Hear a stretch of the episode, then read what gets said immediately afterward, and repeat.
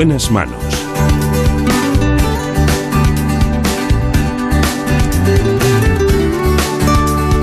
El programa de salud de Onda Cero. Dirige y presenta el doctor Bartolomé Beltrán.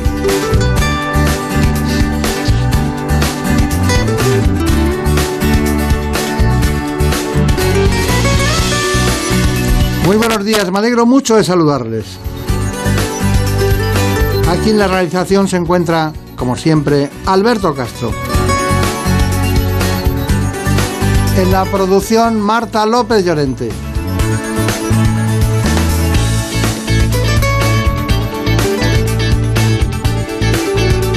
Vamos a hablar en primer lugar del cáncer de pulmón.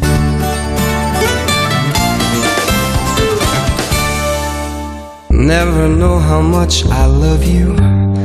Never know how much I care. When you put your arms around me, I get a fever that's so hard to bear. You give me fever. Lo hacemos hoy con María Delgado, que es especialista en cirugía torácica del Hospital Modelo de La Coruña. Fever in the morning. Antes de hablar con ella, sería muy interesante conocer cuáles son las coordenadas del cáncer de pulmón. El cáncer de pulmón es el más frecuente en el mundo, tanto en hombres como en mujeres, y afecta sobre todo a la franja entre los 55 y los 75 años. Según el último informe Las cifras del cáncer, editado por la Sociedad Española de Oncología Médica, se estima que en este 2021 se diagnostiquen más de 29.000 nuevos casos. Fumar es sin duda el factor de riesgo fundamental. De hecho, el tabaco está presente en el 80% de los casos y es el causante de que haya aumentado la incidencia de cáncer de pulmón en mujeres, siendo el tercer tumor más diagnosticado en ellas por detrás de los tumores de mama y colon. Por este motivo, la mejor forma de prevenir la aparición de la enfermedad es abandonar este hábito. Además, existen otros factores ambientales o genéticos que pueden favorecer el desarrollo de este tumor. El 75% de los diagnósticos se realiza en fases avanzadas debido a que sus síntomas son inespecíficos, cansancio, tos o pérdida de apetito. Respecto al tratamiento, los más empleados son la radioterapia, quimioterapia y la cirugía. Esta intervención es la opción más eficaz en los cánceres no microcíticos en estadios localizados, pero será el especialista quien decida si es necesario intervenir, dependiendo del tamaño, localización y extensión del tumor. Hoy nos acompaña la doctora María Delgado, que es cirujana torácica del Hospital HM Modelo de A Coruña, especialista en cirugía torácica. Además, sepan que es eh, experta en cirugía del trasplante pulmonar y en, y en cirugía de todo tipo de los problemas que tiene, sobre todo en el pulmón, cáncer de pulmón y también, como no, del mesotelioma. Vamos a hablar con ella de todos esos temas porque también es experta en videotoracoscopia, que es fundamental también para este tipo de pacientes. A veces incipiente o a veces, vamos a ver hoy a lo largo del espacio, cuando está indicada una operación y cuando otra. Así que, doctora María Delgado, ¿qué tal todo? Todo perfecto. ¿Sí? Muy bien. Sí. Bueno, pues que eh, de vez en cuando preguntamos, preguntamos en distintas eh, provincias españolas que especialista hay de un tipo o de otro, y enseguida salió su nombre en, en Coruña, de cirugía torácica. Sí, sí.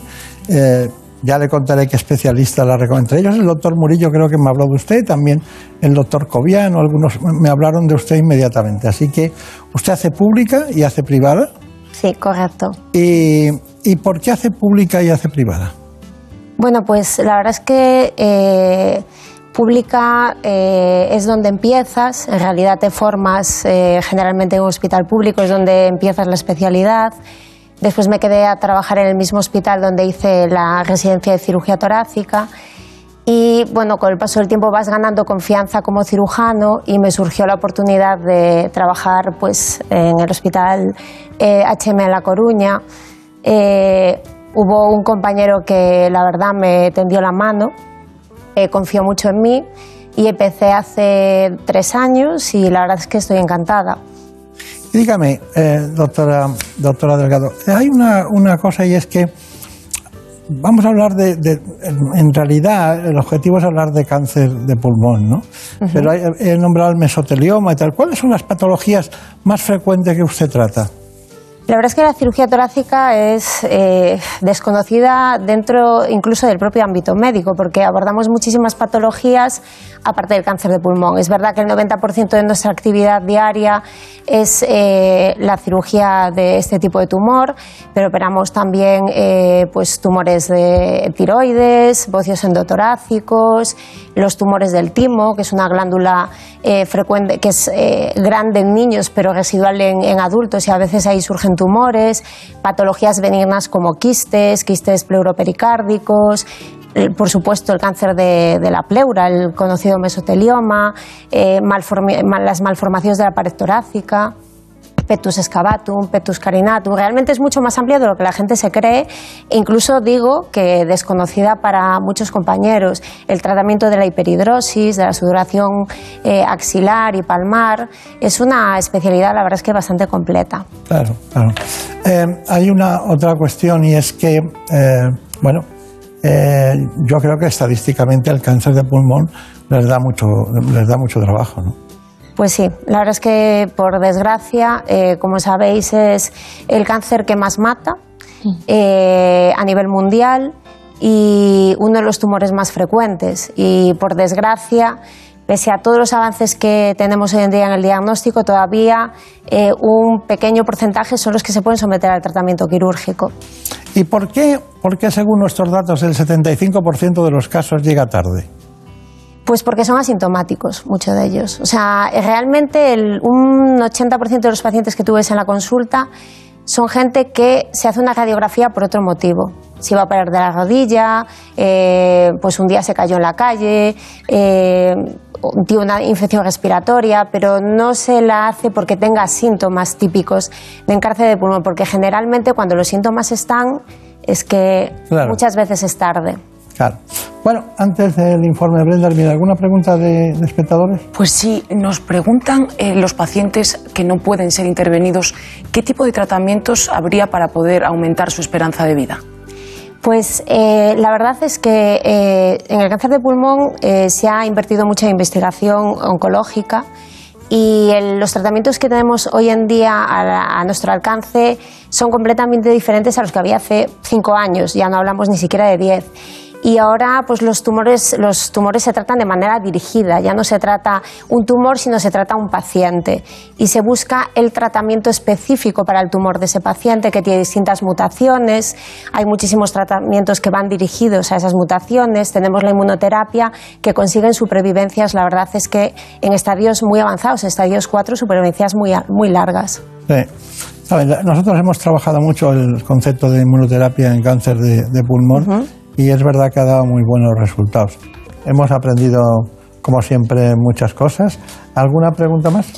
Pues también nos preguntan, doctora, por el límite de edad para poder realizar esta intervención. ¿Habría un límite en el que ya, pues, de cáncer, así, de cáncer de pulmón. Sí, de cáncer de pulmón. Pues me parece muy interesante tu pregunta porque en realidad ahora yo creo que con el tipo de cirugía que hacemos, que es mínimamente invasiva, la recuperación funcional de pacientes mucho mejor, el límite está en la situación clínica del enfermo. Es decir, yo ahora ya no digo, este paciente como tiene 80 años ya no es candidato a una cirugía, sino que hay que verlo. Eh, yo he operado a gente de 89 años que ha ido fenomenal y a gente de 40 que a lo mejor eh, tenía eh, pues un hábito tabáquico muy elevado, estaba muy deteriorado y que funcionalmente ha respondido peor. O sea, se trata a pacientes. Yo creo que cada caso hay que individualizarlo y por la edad yo creo que a día de hoy, con un límite racional, no se debería desestimar. ¿Es usted, es usted feliz eh, con la cirugía torácica? Muy feliz.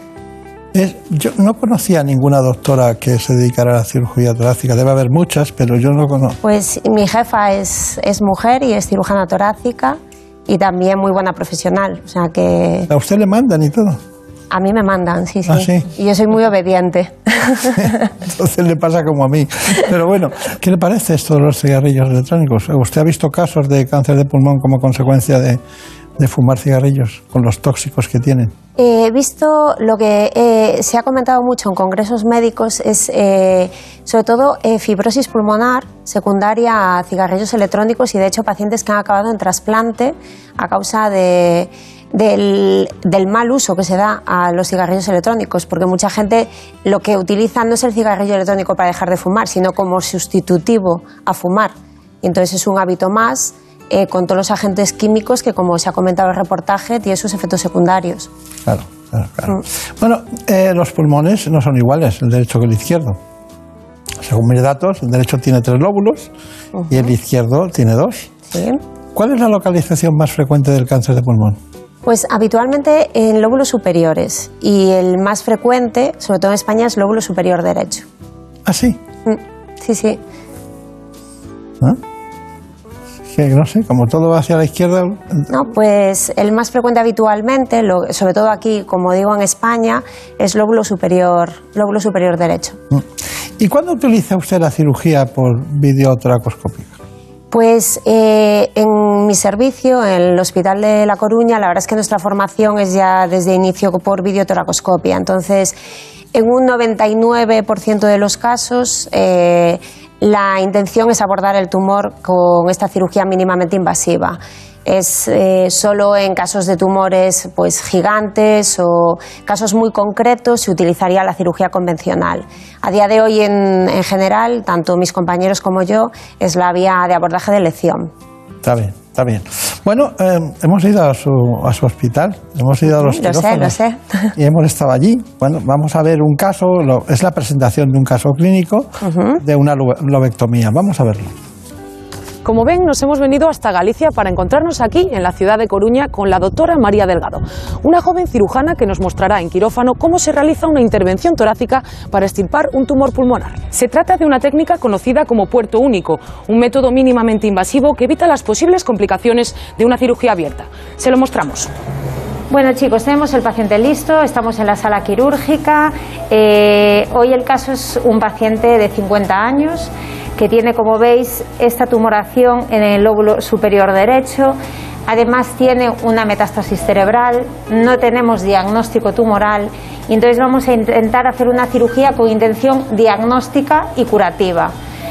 Estirparle la parte de arriba del pulmón, todo eso se mandará a analizar, lo haremos con todos los márgenes libres, quitaremos también todos los ganglios y posteriormente este paciente necesitará recibir una radioterapia cerebral y una quimioterapia para completar el tratamiento.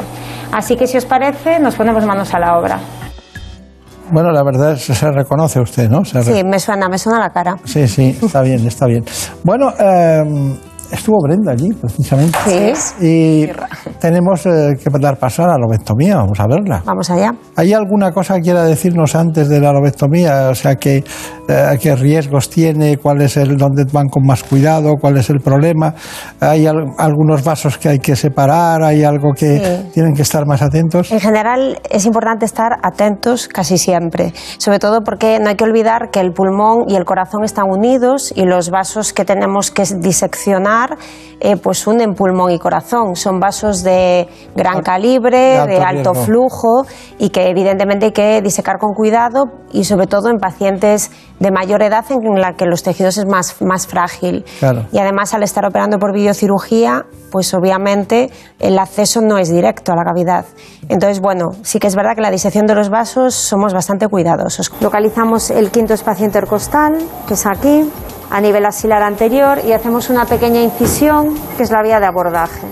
Y vamos a entrar a través de esta incisión a la cavidad torácica. Vamos a meter la cámara en la que, como podemos ver, aquí el paciente tiene una tumoración, aquí está el tumor, y entonces está localizado en el lóbulo superior derecho, como veis, y lo que vamos es a separar el pulmón de los vasos que lo unen al corazón. Aquí está la arteria pulmonar, esta es la vena cava, y luego dividiremos este lóbulo de los lóbulos restantes. Como veis, accedemos a la cavidad torácica sin ningún tipo de separador. Lo que vamos es a intentar separar los vasos, arteria y vena que unen el pulmón y el corazón de este lóbulo en concreto. Como veis, son todo estructuras vasculares grandes y delicadas que hay que ir descubriendo poco a poco para evitar sangrados. Y veis que la tenemos separada, aquí vemos el tronco común, esto es la parte más proximal al corazón, es la arteria principal del lado derecho. Esta es la rama, una de las ramas más importantes que va al lóbulo que queremos seccionar, que es el lóbulo superior, y el resto de la arteria que va a dar nutrición al resto de los lóbulos. Bueno, tenemos ya la arteria pasada con la endograpadora. Vamos a cerrar la máquina, aflojamos el pulmón para que no haya tensiones y veis cómo hay una cuchilla que va avanzando y grapando a los dos lados, de tal manera que ambos extremos del vaso quedan sellados. Y ahora vamos a por el bronquio, que es la estructura que nos queda, y vamos a confirmar que estamos en el bronquio adecuado. Entonces, aquí tenemos el bronquio, lo acabamos de disecar, vamos a comprobarlo. Vamos a ventilar y confirmar que ventilamos el resto del pulmón. Y ahora vemos todos los muñones. Aquí tenemos el muñón de la vena, el muñón de la arteria y el muñón del bronquio. Son los tres muñones principales. Bueno, esto estamos prácticamente en la mitad de la intervención, porque hace falta ahora que la doctora María Delgado nos... Roel, de segundo, ¿no? Sí, Delgado Roel. Es, extraiga ya lo que es ese lóbulo después de haber aislado todo completamente, teniendo en cuenta los vasos, como ya explicaba. Así que vamos a ver esa extracción. Pues estamos en el último paso, chicos, antes de sacar la pieza. Lo que pretendemos ahora es separar el lóbulo pulmonar superior de los otros lóbulos, dejando los muñones vasculares intactos. Y ahora que nos toca sacar la pieza, si quieres venir, para que Pero veas. por esa incisión tan pequeñita va a salir todo eso. Pues sí. ¿Pero cuánto mide? Mide pues unos 15 o 16 centímetros. La parte del pulmón es eh, blandita, como veis, pero la parte del tumor es sólida y dura. Y ya vais a ver cómo lo hacemos. Lo sacamos protegido porque en todas las enfermedades malignas eh, la pieza tiene que ir protegida para no tocar la piel ni otras estructuras. Veis cómo abrimos una bolsa dentro de la cavidad torácica. Aquí está. Y ahora con cuidadito vamos a encestar la pieza dentro de la bolsa. ¿Esto qué es? Para que no pudiese contaminar. Exactamente, para que no haya contaminación tumoral y cerramos la bolsita. Y ahora empieza lo divertido. Vamos allá. Esto, como se suele decir, es cuestión de técnica y de maña. Ahora, yo creo que ya está, ¿eh? Está en piel. No, ya está. Y ahora lo que hacemos es tocar el pulmón para confirmar que está aquí el tumor. Entonces, aquí está, toda la zona de la tumoración. Y ahora ya eh, vamos a cerrar al paciente y hemos terminado. Eh, se va a despertar en quirófano. eh, gracias a la infiltración que hemos hecho y a la técnica que, como comprobáis, no utiliza separador costal y es a través de una herida muy pequeñita, el paciente se va a despertar en quirófano, tranquilito, sin dolor. Pasará unas horas en reanimación, que le haremos una radiografía y si está todo bien, en un ratito sube a la habitación y en un par de días esperemos que esté en su casa y ya caminando y haciendo vida normal. Pues esto así tan que parece tan facilito es lo que hacemos todos los días. Claro. Y dígame, doctora Delgado, eh, es, eh, bueno, es apasionante, pero ¿cuánto tiempo puede pasar la rehabilitación, el, el volver a íntegro todo, que todo sea vida normal? ¿Qué tiempo se tarda?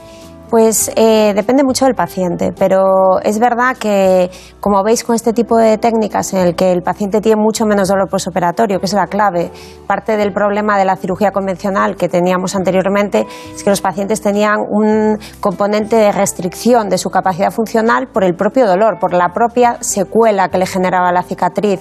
Muchas veces incluso con el separador se rompían costillas. Bueno, eso Claro. era, eh, la verdad es que era muy llamativo. Ahora tú te encuentras pacientes que a los dos días están que dices, Dios mío, pero es que de verdad que te he operado. Enséñame la herida porque si no, no me lo creo. Están fenomenal. Eh, está claro que, como os comentamos, todo es paciente dependiente, depende de la calidad del pulmón. Es muy importante la calidad del pulmón. Los pulmones de- deteriorados por el tabaco tienen peor recuperación, Claro. obviamente, pero en general la recuperación es muy buena y los pacientes se incorporan enseguida a su vida normal. ¿Y tratamiento? Tratamiento posterior, Médico, eh, sí. pues depende del estadio. Eso depende del estadio, pero cada ¿Es vez. uno o dos?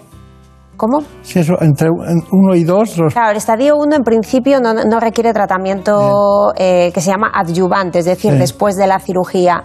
Pero cada vez eh, sí que es cierto que el- los comités las decisiones de dar tratamientos adyuvantes se bajan de estadio, eh, pues con toda esta batería de, posibilidades que tenemos. Biológicos, inmunoterapia. Exactamente, más agresivos a la hora de tratar y evitar posibles recidivas en el futuro. Claro, claro, claro. Bueno, hemos visto un auténtico, eh, bueno, de verdad es que es muy difícil encontrar expertos o expertas que sepan eh, grabar también esas intervenciones, ¿no?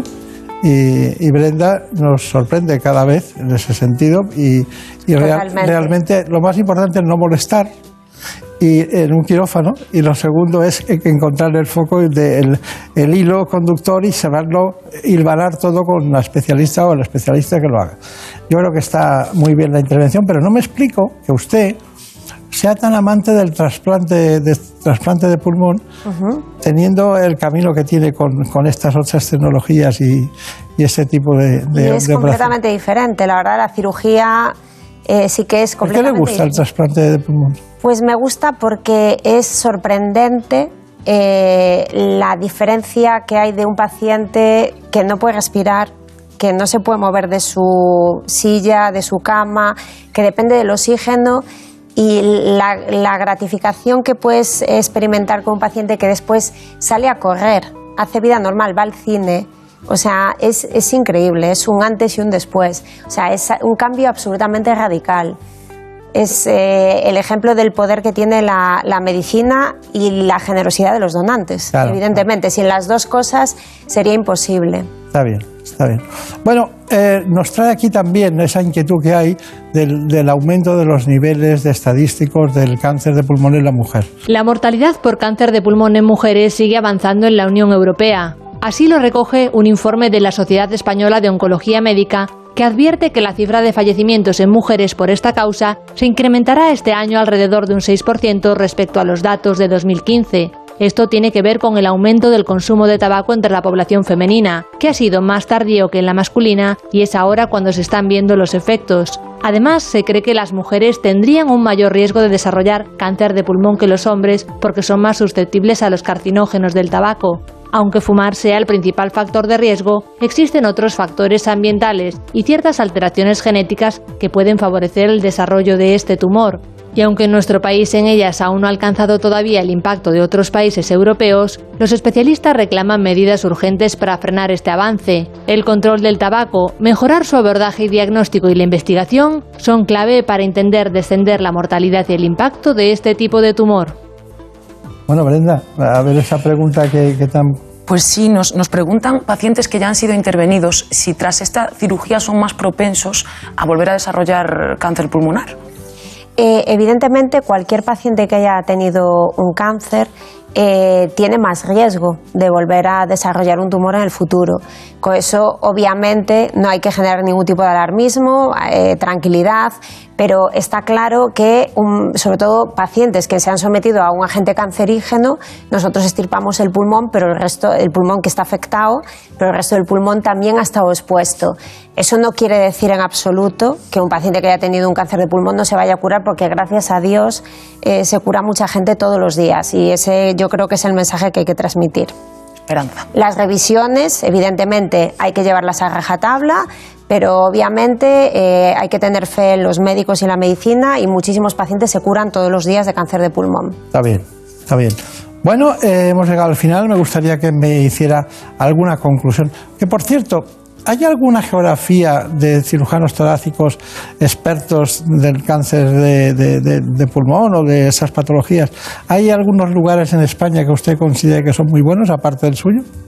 Eh, bueno, la verdad es que, eh, mm, por supuesto, nombrar a mis compañeros, eh, que son todos maravillosos y muy buenos cirujanos, y hay, hay equipos muy buenos, como por ejemplo los compañeros de Alicante, de Santander. Bueno, en general, yo creo que en España el nivel de, cirugía torácica es muy alto. Entonces, más que concretar, creo que el, el nivel es muy adecuado y que en España es uno de los países en los que la videocirugía se ha implementado y casi generalizado en muchos hospitales. Conclusión.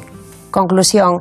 Bueno, yo creo que si tuviese que hacer una conclusión es que eh, los cirujanos torácicos trabajamos, necesitamos un equipo. No, eh, igual que cualquier cirujano que se dedique a, a una enfermedad maligna o tumoral, eh, no somos nadie sin, sin los neumólogos sin los oncólogos, sin los radiólogos. Realmente las decisiones no hay que tomarlas de manera individual. Somos un equipo y es verdad que el avance en este tipo de tumor, que por desgracia mata a tantas personas todos los años, ha sido en los últimos 10 años, desde el punto de vista quirúrgico, un antes y un después, y por supuesto desde el punto de vista eh, de los tratamientos eh, quimioterápicos. Eh, creo que hay que tener esperanza en el que si un paciente tiene cáncer de pulmón hay que ir a por todas y que con eh, un trabajo bien organizado eh, las expectativas de curación son altas. Y al resto de compañeros de la asistencia primaria o de especialistas, supuesto. hay que decirles Por que para diagnosticar un cáncer de pulmón, en las primeras fases hay que pensar en él. Por supuesto. Si no, eso no va bien. Bueno, pues muchas gracias. A Que tenga vosotros. mucha suerte, que le vaya muy bien. Muchas Ya gracias sabe a que está- vosotros. que esta es su casa.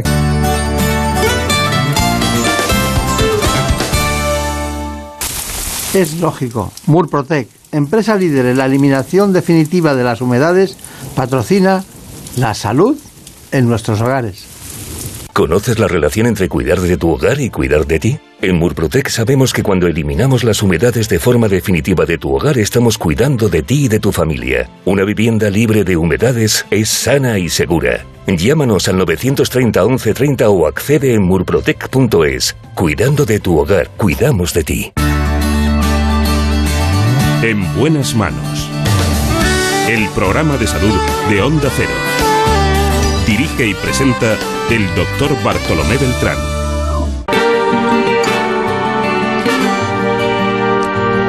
Te llevo siempre dentro y sería una mentira decir que no te siento.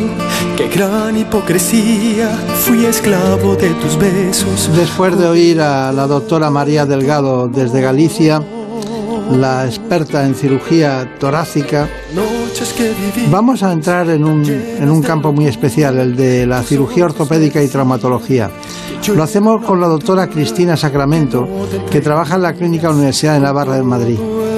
Hablemos de escoliosis en niños y adolescentes. La escoliosis es una desviación lateral o desviación hacia la izquierda o la derecha de la columna vertebral, que padecen un 3% de los niños y adolescentes. Su causa se desconoce en cerca de un 85% de los casos y aparece principalmente durante la etapa de crecimiento.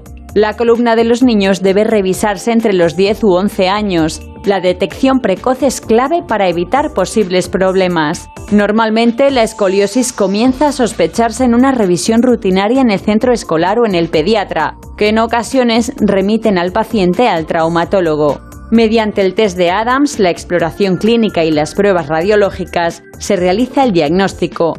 El perfil más común en la escoliosis es el de una chica adolescente alta y delgada. Además de provocar dolor de espalda, contracturas musculares y desviación de los hombros, la espalda y la cadera, puede incluso interferir en el funcionamiento de órganos como los pulmones o el corazón, por lo que el paciente ve afectada profundamente su calidad de vida. A los posibles tratamientos, ya sea ortopédico o quirúrgico, se unen diferentes medidas como fortalecer los músculos de la espalda, cuidar la postura o practicar deportes como la natación.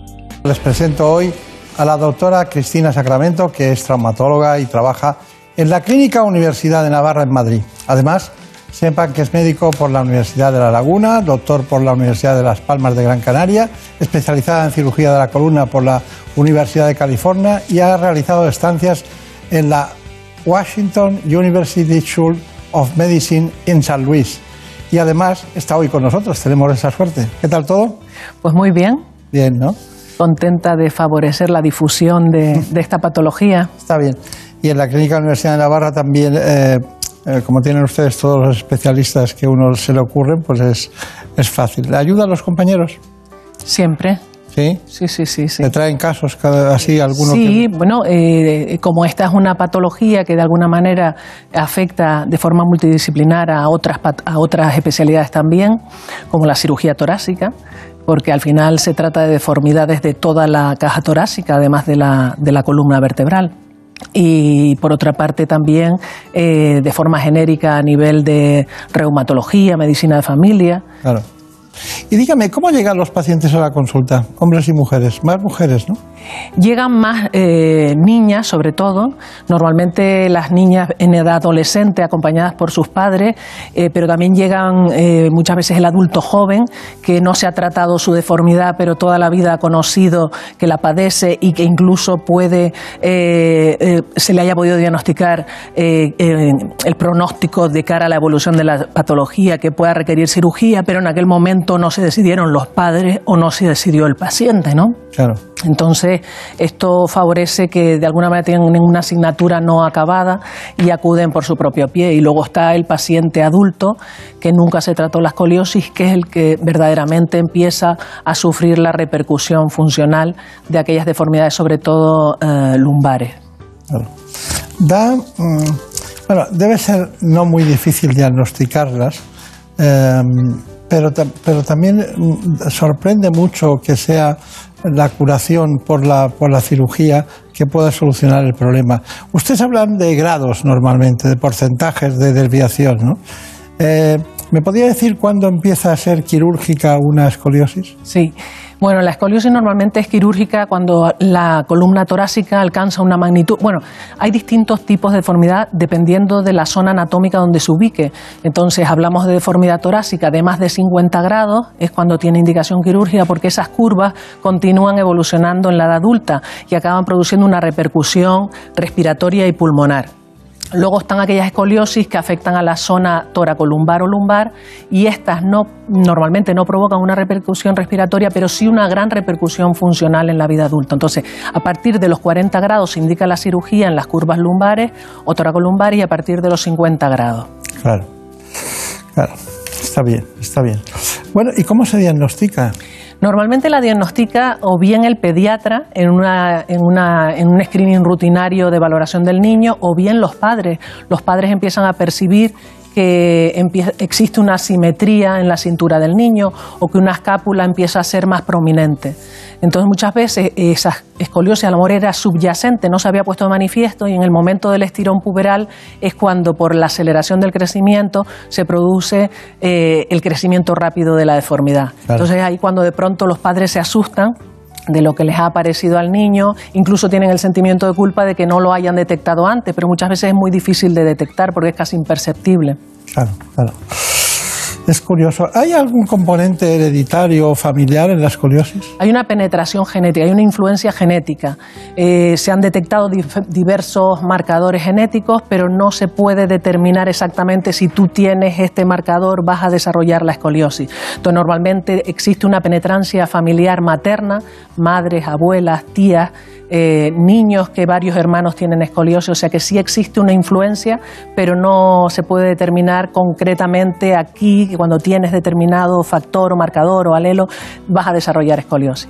Está bien, está bien. Ya sé que me gustaría estar en una conferencia que diera usted. Ahora ya lo sé.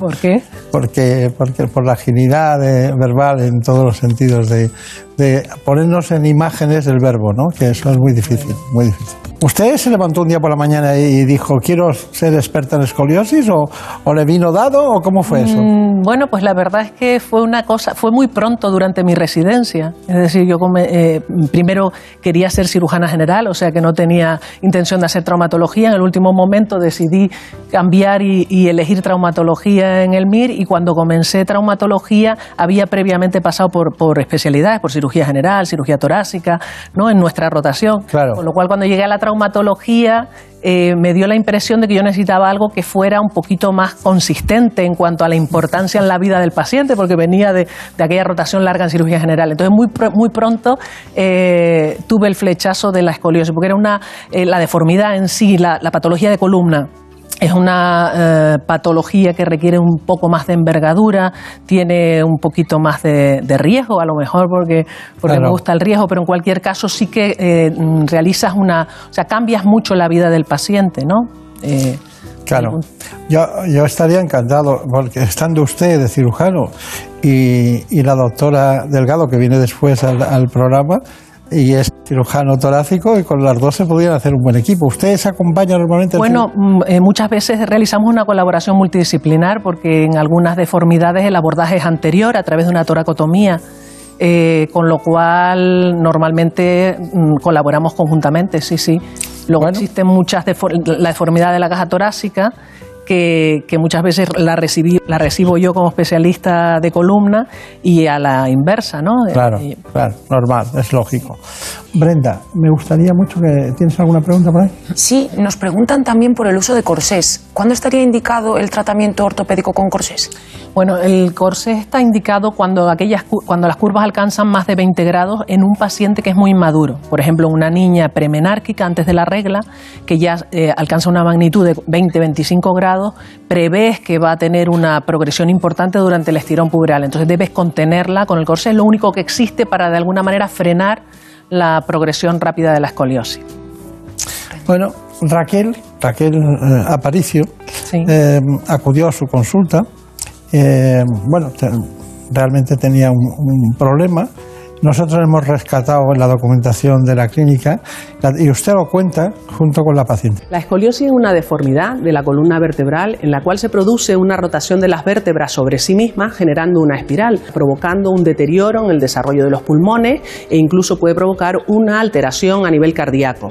Por otra parte, provoca una deformidad estética de la columna y una limitación funcional en los pacientes conforme van cumpliendo años. Me lo detectaron cuando tendría 12 o 13 años tenía una escoliosis doble, tenía una curva arriba que estaba compensada con una, con una curva lumbar. Empecé a notar que la parte derecha del homóplato se me estaba echando para atrás, se me estaba empezando a abultar un poco y que iba a ir a más porque se me estaban rotando las vértebras.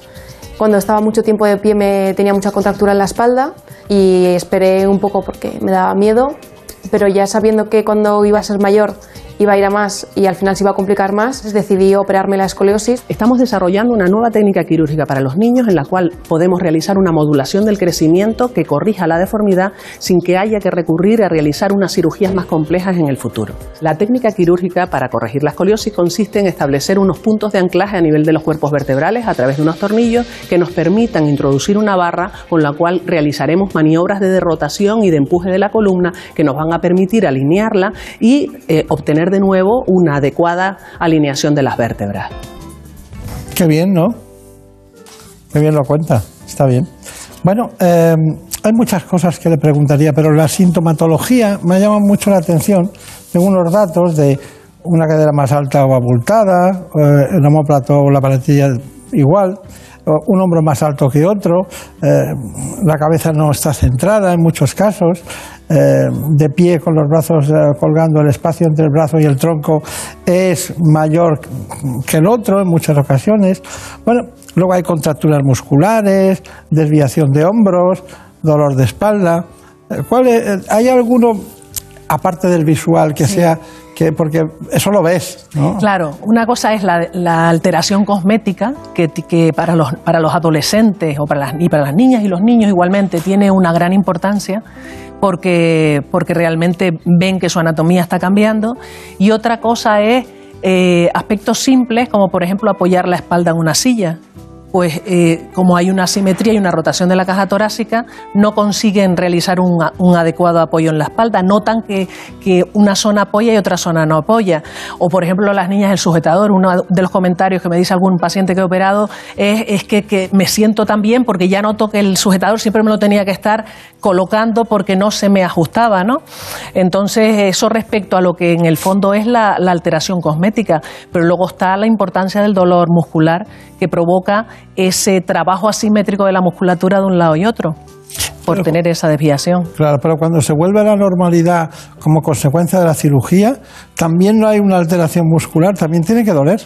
Hombre, la cirugía es una cirugía. No me refiero a la, propia cirugía, sino al cambio de tensiones musculares. Se produce un ajuste. Es como esto es como si fuera un edificio, ¿no? Si el edificio está torcido, pues entonces hay un aumento de carga sobre un lado y no sobre el otro. Pues igual le pasa a la columna. Cuanto más adecuado sea el alineamiento de las vértebras una sobre otra, mejor se ejerce las cargas de la gravedad. Y de, esa, de la otra manera se tienen que eh, producir, mm, tiene que haber sistemas de tirante para mantener la alineación y ese tirante es la musculatura. Entonces cuando el músculo trabaja en exceso provoca dolor. Es, decir, que realmente se produce una mejoría funcional importante. ¿Se olvidan para toda la vida o no? No, no se olvidan para toda la vida. Primero porque el niño que ha tenido escoliosis eh, normalmente ha sido visto a lo largo de muchos años, eh, ha progresado su escoliosis dentro de un corsé. El poner un corsé no es gratuito, tiene de alguna manera una repercusión psicológica en los niños, ¿no?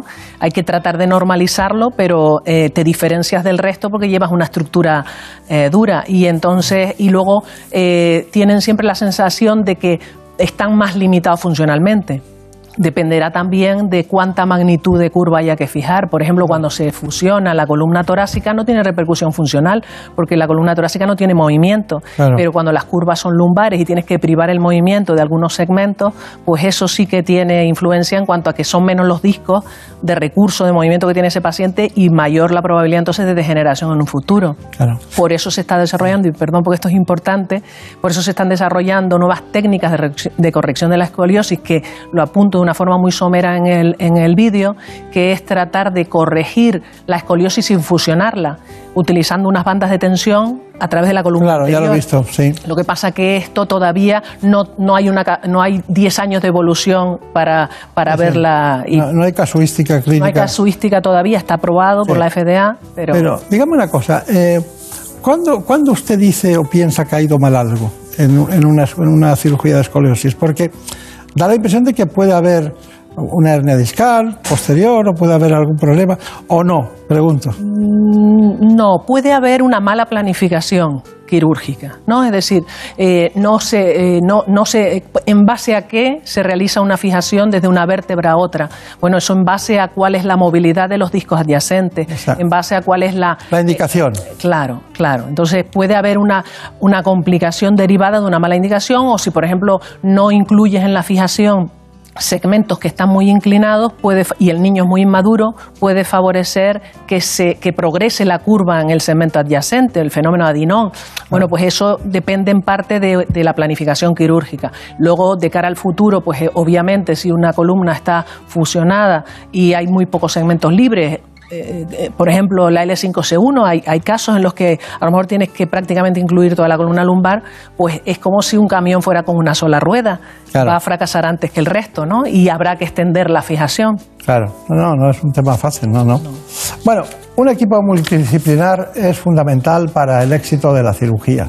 Después de la intervención de escoliosis, la fisioterapia juega un papel fundamental en la recuperación del paciente, tanto en el posoperatorio inmediato como también en las semanas y meses posteriores.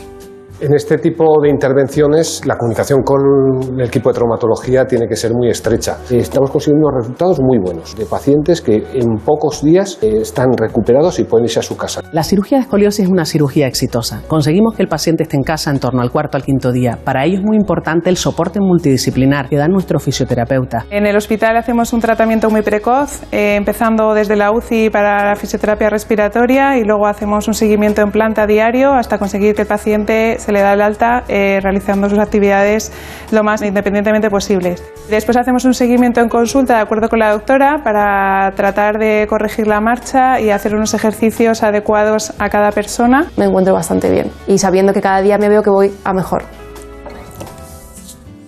Bueno, está muy bien lo de la fisioterapia, ¿eh? está muy bien. Fundamental. Es curioso, ¿no? Antes empezaban las cosas estas tardes, había corsés, incluso escayolas. eh, Llamamiento durante Bah, meses. Una cosa. Claro, ha cambiado todo. ¿Cómo puede ser, eh? ¿Cómo puede ser? Eh, Antes de la mascarilla. Mucho antes. Mucho antes, pero bueno. Eh, me gustaría que viéramos eh, un trabajo que ha preparado Elena Fernández Puyol sobre el dolor, concretamente de espalda en los niños, ¿no? como consecuencia de sus actividades. ¿no? Que es que a veces veo, cuando salgo de casa por la mañana, veo a niños que van a un- una zona de colegios y yo no sé, les falta que les pongan piedras encima. Pero bueno, vamos a ver. Adelante el dolor en los niños. Dolor de espalda.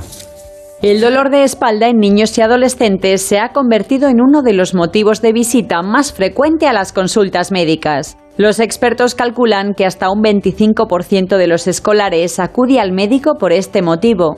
En la mayoría de los casos no hay detrás una patología y las causas más frecuentes de este dolor son el sedentarismo, la práctica de deportes muy intensos, el transporte de material escolar y las malas posturas, sobre todo al jugar con videoconsolas o usar el teléfono móvil, factores que provocan una sobrecarga funcional en la columna vertebral del niño. El tratamiento suele ser sintomático con analgésicos o antiinflamatorios y en ocasiones reposo relativo, entre las recomendaciones de los profesionales están la elección y el uso adecuado de las mochilas, cuya carga no debe superar más de un 10 o un 15% del peso del pequeño, tener una correcta higiene postural y realizar deporte habitualmente, medidas fundamentales para evitar que el dolor de espalda afecte a la calidad de vida. Bueno, perfecto. Hemos aprendido una cosa más y, y tenemos casi todas, pero ¿qué me dices si una escoliosis eh, determinada que esté en el punto medio, ¿no? Ni, es quirúrgica ni no quirúrgica, está en ese lugar que estamos en el entrevero, ¿no? De qué hacemos, ¿no? Y, entonces la abandonamos a su curso, la dejamos. ¿Qué pasaría? Pues va a depender del grado de inmadurez. Es decir, eh, si, una, si está en una situación intermedia y el niño ya ha pasado por el estirón puberal, 12, 13, 14 años, esa escoliosis no va a evolucionar. Si el niño es muy inmaduro y esa curva ya tiene una magnitud de 25 30 grados antes de que se produzca ese estirón puberal, en un 85% de los casos acaban requiriendo cirugía porque siguen progresando y no solo es que progresen hasta que el niño termine la maduración esquelética, es que siguen progresando en la edad adulta. Y igualmente, sin embargo, en los varones el pronóstico es incluso peor, es decir, el 100% de aquellos niños que antes del estirón puberal ya tienen una curva de 30 grados acaban requiriendo cirugía. Si se deja a su libre albedrío eh, esa curva, eh, a nivel torácico, eh, las curvas que tienen más de 60, 70 grados empiezan a tener un patrón de respiración restrictivo, no consiguen realizar una inspiración completa ni una expiración completa, se va acumulando un gas residual y eso acaba produciendo una repercusión pulmonar y luego cardíaca. Pero estamos hablando de curvas de gran magnitud, 90 grados, 80 grados, 100 grados. Entonces, eh, en España, eh, esas, esas, curvas de 140 grados que yo veo en África con frecuencia, que llevo yendo muchos años, no es tan frecuente de ver, salvo que el niño, ya en una edad mm, infantil, desarrolle una curva de gran magnitud. Es decir, niños mm, por debajo de los 7 años que tienen una curva de 40 grados, eh, realmente tienen gran severidad. Son curvas que si las dejas, pues ese niño va a tener una esperanza de vida muy corta. Claro, claro. Porque no se produce un desarrollo de la caja pulmonar. Claro, claro. Bueno, hay una cosa y es que siempre nos gusta tener algunas conclusiones, sea breve, pero háganos recordar algo fundamental de lo que ha dicho. Yo creo que lo importante es eh, ser conocedor de que la, escoliosis no es una patología muy prevalente, pero sí que existe y que se convive con ella sin grandes problemas, salvo que eh, el especialista diga que empieza a adquirir una magnitud que debe ser intervenida. En ese caso siempre es mejor antes que después.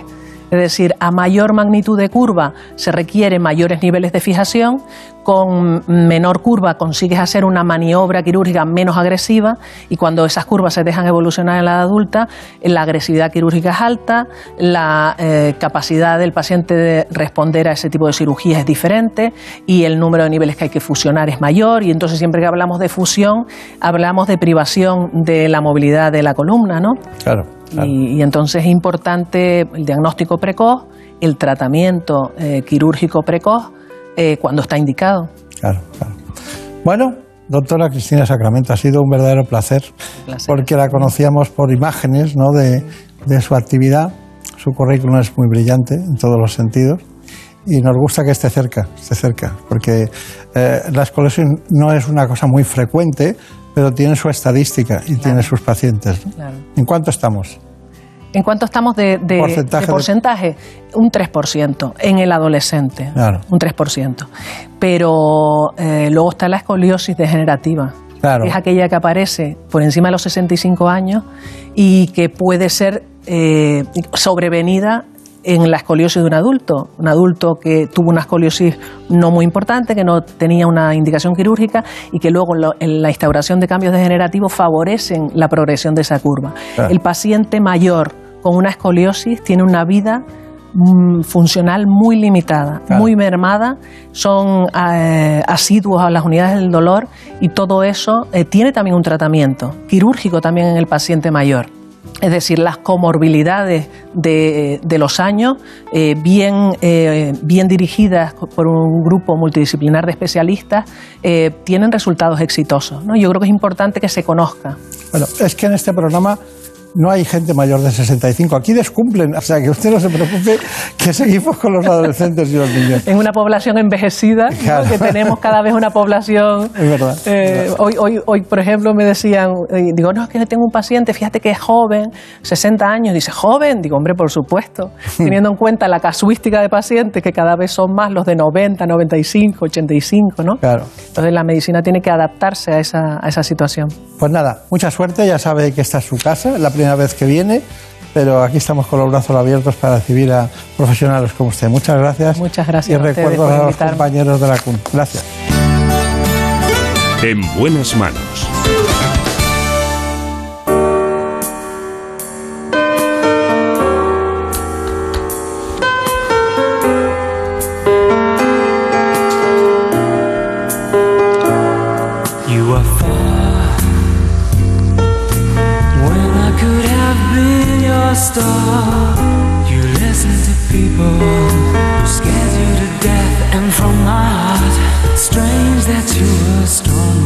Enseguida volvemos, pero antes conozcamos lo que se ha producido la última hora en España y en el mundo. Tenemos aquí ya a los compañeros de noticias.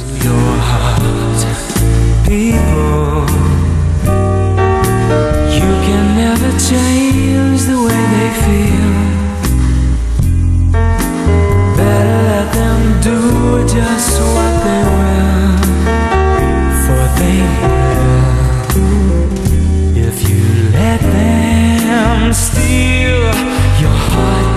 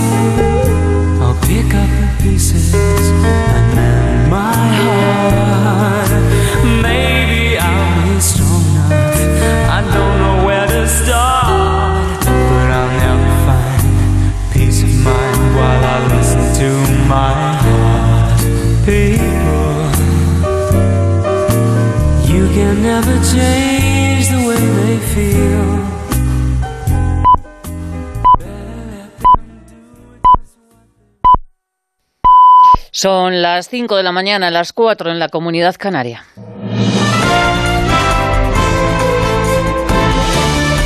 Noticias en Onda Cero.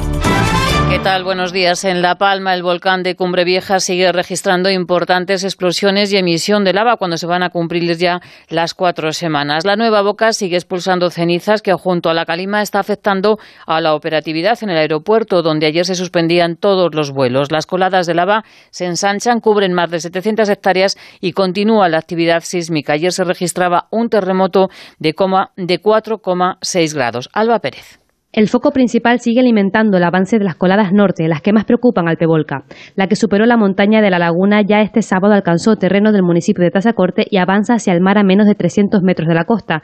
La otra colada sigue sobre el barrio de la laguna por la zona del Camino del Cumplido y se espera que su recorrido vaya hacia el norte de la montaña para reducir los posibles daños. Y lo tenemos eh, monitorizado, ¿no? Todo ese entorno igualmente lo tenemos evacuado, entonces pues no corre, no corre peligro la integridad física de, de ninguna persona. Son palabras de Rubén Fernández, director técnico del Pevolca.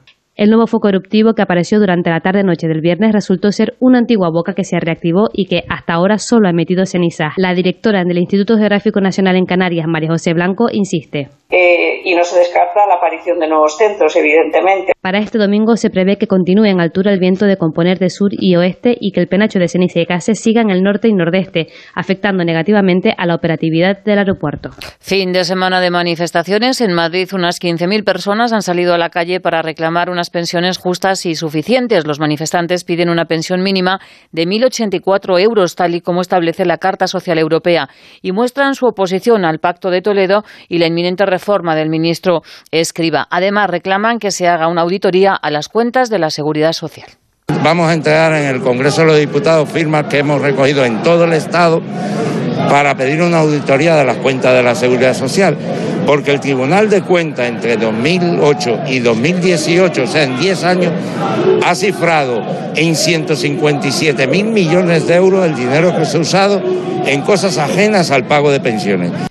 Protesta también de los militares. Varios cientos se manifestaron este sábado desarmados y sin uniforme por la carrera de San Jerónimo desde la Puerta del Sol hasta el Congreso de los Diputados para reclamar retribuciones dignas. Los manifestantes se quejan de que el ejército saca las castañas del fuego al Estado cada vez que hay un problema, pero sus miembros eh, son los empleados públicos que peor remunerados. Pues hoy vamos a, poner de manifiesto de nuevo la necesidad que tenemos los militares, los trabajadores de las Fuerzas Armadas, de que se nos reconozca unas retribuciones dignas. Nuestro cometido es servir a la ciudadanía, pero creemos que de, debemos de tener unas retribuciones dignas. Y del exterior les contamos que el gobierno de Nicolás Maduro ha suspendido su participación en el diálogo con la oposición en Ciudad de México. Esta ruptura se ha materializado después de que Cabo Verde ha, extraditado a Estados Unidos al empresario Alex Saab. Y sepan también que la película islandesa Lam ha obtenido el premio del Festival de Cine Fantástico de Sitges. Se trata de un largometraje sobre la maternidad y el duelo con trasfondo mítico y ambientada en una granja aislada en las montañas de Islandia. En esta edición del festival se han proyectado más de 160 películas. Alma Izquierdo. Último día del Festival de Cine Fantástico de Sitges, que ha recuperado más presencialidad para su edición número 54, con salas que en estos últimos días han recuperado el 100% de aforo gracias a la flexibilización de restricciones en Cataluña. Una edición que ha versado sobre el hombre lobo y en la que se han proyectado más de 160 películas y 100 cortos, y también ha habido alguna película sorpresa.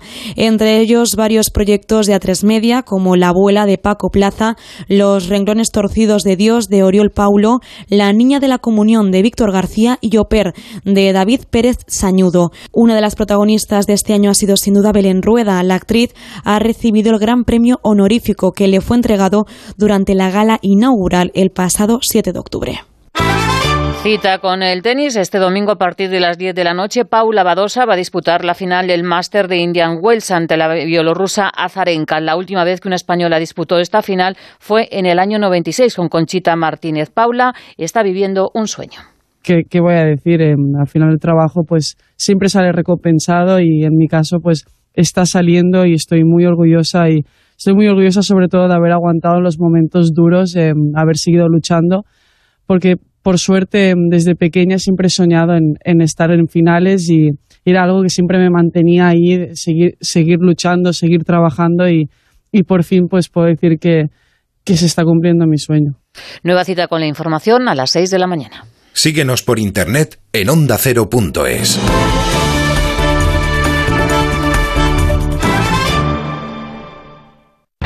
como el perro y el gato. En estos casos en los que un animal no tiene la educación suficiente. Pregunta que nos hace Alicia García desde Mar del Plata. Un gatito que está aprendiendo rutinas. Y lo que tienes que hacer con el tema. Consulta a Carlos Rodríguez. A ver, en principio el corte de uñas es prácticamente igual. Recordar a la gente que nos puede enviar sus consultas. Creo que podría tener cinco. Cinco animales de compañía. Como el perro y el gato. Sábados a las 3 de la tarde, domingos a las 2 y media y siempre que quieras en la app y en la web de Onda Cero. Patrocinado por Menforsan, los especialistas en cuidados, higiene y cosmética natural para las mascotas. Te mereces esta radio. Onda Cero, tu radio. Este domingo, el tren de largo recorrido en Radio Estadio, con el 100% de aforo permitido en el Camp Nou para uno de los viajes clásicos de la liga, Barcelona-Valencia. Con el viaje inicial desde Vallecas, Rayo Vallecano, Elche. Dos paradas más con sabor a Liga de Campeones, Celta Sevilla y Villarreal Osasuna. Y el recorrido habitual por los campos de Segunda División. Este domingo, súbete al tren de Radio Estadio con Edu García. ¡Tren de Radio Estadio! Te mereces esta radio. Onda Cero, tu radio.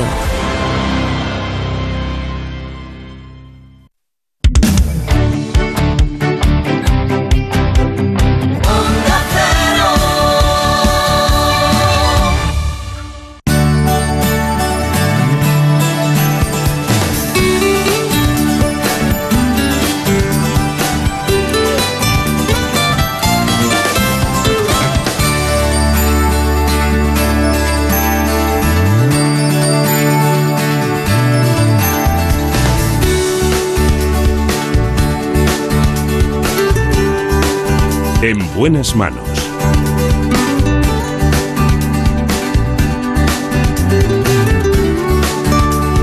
El programa de salud de Onda Cero.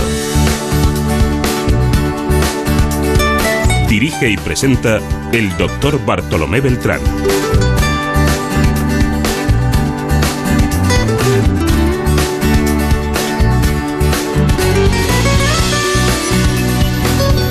Aquí estamos con la producción de Marta López Llorente y la realización de Alberto Castro.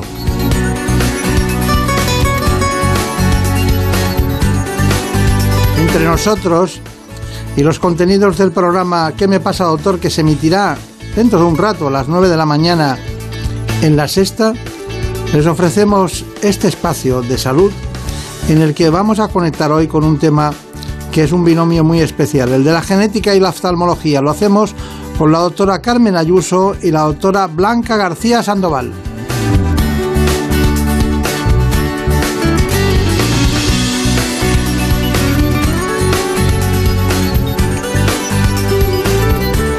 Antes de cualquier otra cosa les propongo que las distrofias hereditarias de retina son responsables del 5% de la ceguera en el mundo occidental. Por eso decía que les propongo este informe.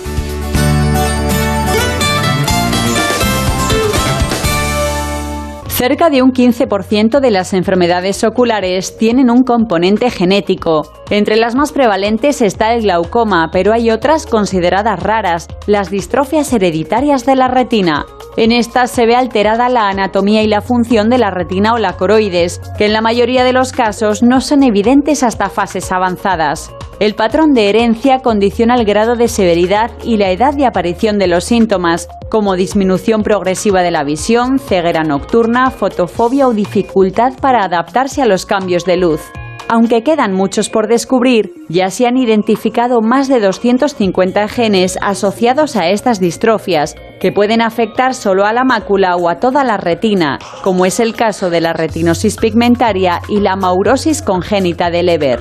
En la actualidad todavía no existe un tratamiento específico para ellas, pero se está investigando con terapias génicas y celulares. Además, el diagnóstico genético es clave para informar a los familiares portadores de su probabilidad de transmitirlas y desarrollar nuevos enfoques terapéuticos. Contamos hoy con las doctoras Carmen Ayuso, especialista en genética, y Blanca García Sandoval, oftalmóloga. Ambas trabajan en el Hospital Universitario Fundación Jiménez Díaz en Madrid. Pero mm, la verdad es que tengo que resaltar que en cuanto hablas por teléfono con Carmen Ayuso, que es muy respetada en este ámbito de la genética, eh, una apasionada, eh, al poco tiempo podían haber salido muchos temas a tratar. Pero curiosamente eh, combinamos esas dos especialidades, la genética con la oftalmología, y nos salieron las distrofias, ¿no? Así fue, ¿no? Así fue. Dice, bueno, pero tendría que venir la doctora con nosotros, Blanca García Sandoval, porque, claro, este tema es una combinación de ambos. Bueno, ¿por qué, ¿Por qué son importantes las distrofias, las distrofias eh, de tipo hereditario? Pues hay varias razones. La primera, porque es una enfermedad rara, por tanto infrecuente. Y esto hace que eh, sea conveniente que le demos visibilidad. Al ser rara, no solamente es infrecuente, sino que es crónica y discapacitante, puede conducir a la ceguera. Y además estamos ahora en un momento crucial en el cual el caracterizar bien la enfermedad, diagnosticarla genéticamente, puede ayudar a prevenir otros casos dentro de la familia e incluso en un futuro que probablemente esté muy próximo a empezar a, disponer de tratamientos específicos. Así que es un momento especial para esta enfermedad. Me he dado cuenta al, estudiar el, asunto que, que, claro, cuando ves un componente hereditario o familiar, puedes ir haciendo un rastreo y encontrarte la posibilidad de que eso pueda ocurrir. En esos casos, ¿qué hace usted? ¿Llama a la autora inmediatamente Sandoval o qué, hace? Procuro siempre que puedo ir a verla o ella venir a verme a mí antes que llamarla, porque estamos próximas. Y además, eh, tengo que decir que nosotros formamos un equipo multidisciplinar, que venimos trabajando juntos los dos departamentos, básicamente las personas de su equipo que ella dirige y las otras personas de, mi equipo, eh, desde hace 30 años y que además tenemos reuniones todas las semanas lo cual hace que compartamos los casos difíciles, también pongamos en común los casos que pueden parecer más sencillos, porque con, con las dos caras de la misma moneda, la parte más clínica oftalmológica y la parte genética, podemos ayudar a resolver mejor los problemas de estos pacientes. Claro, claro. Bueno, ¿cuáles serían, doctora Sandoval, los síntomas más frecuentes de estas distrofias? Bueno, pues eh, los síntomas de la dentro de, las, de la rareza de estas enfermedades, pues los síntomas de la retinosis pigmentaria, que en, frecuencia es la más prevalente, pues son unos síntomas bastante claros y definidos. Los pacientes se quejan primero de que ven mal por la noche. Segundo, de que se tropiezan, es decir, tienen una ceguera nocturna, luego una disminución del campo visual y por último, bueno, pues desgraciadamente también pérdida de visión. A veces hay que hacerles un poco caer en la cuenta, porque, por ejemplo, cuando diagnosticamos a niños, pues hay que preguntarles a los padres, cuando se levanta el niño por la noche, ¿se queda muy parado? ¿O enseguida va buscando la luz? ¿O si se le cae el chupete, está como claro que lo tiene que ver y no lo ve? Este tipo de, pero sí, sería. Y luego hay otra patología que sería la contraria, son ya las enfermedades que en lugar de afectar a los bastones, que son los que nos producen esa ceguera nocturna, afectan a los conos, pues entonces empiezan al revés. Lo primero que hacen es perder visión, les molesta mucho la luz y tienen alteración de los colores. Entonces, al departamento de genética, ¿cómo llegan los pacientes? Pues generalmente vienen por dos motivos. O bien porque tienen síntomas y son remitidos por un servicio de oftalmología, muy a menudo el servicio de oftalmología de la Fundación Jiménez Díaz, pero nos viene de otros hospitales, de centros de toda España, incluso de fuera de España, o eh, familiares de personas que tienen la enfermedad y que quieren conocer si ellos la van a desarrollar en el futuro o si la pudieran transmitir. O sea que esos son los dos tipos de pacientes que, vienen. De todas maneras, doctora García Sandoval, aquí hay un asunto y es el diagnóstico. Bueno, eh, en otro tiempo, una campimetría y un fondo de ojo ya, pero ahora eso cómo ha ido evolucionando.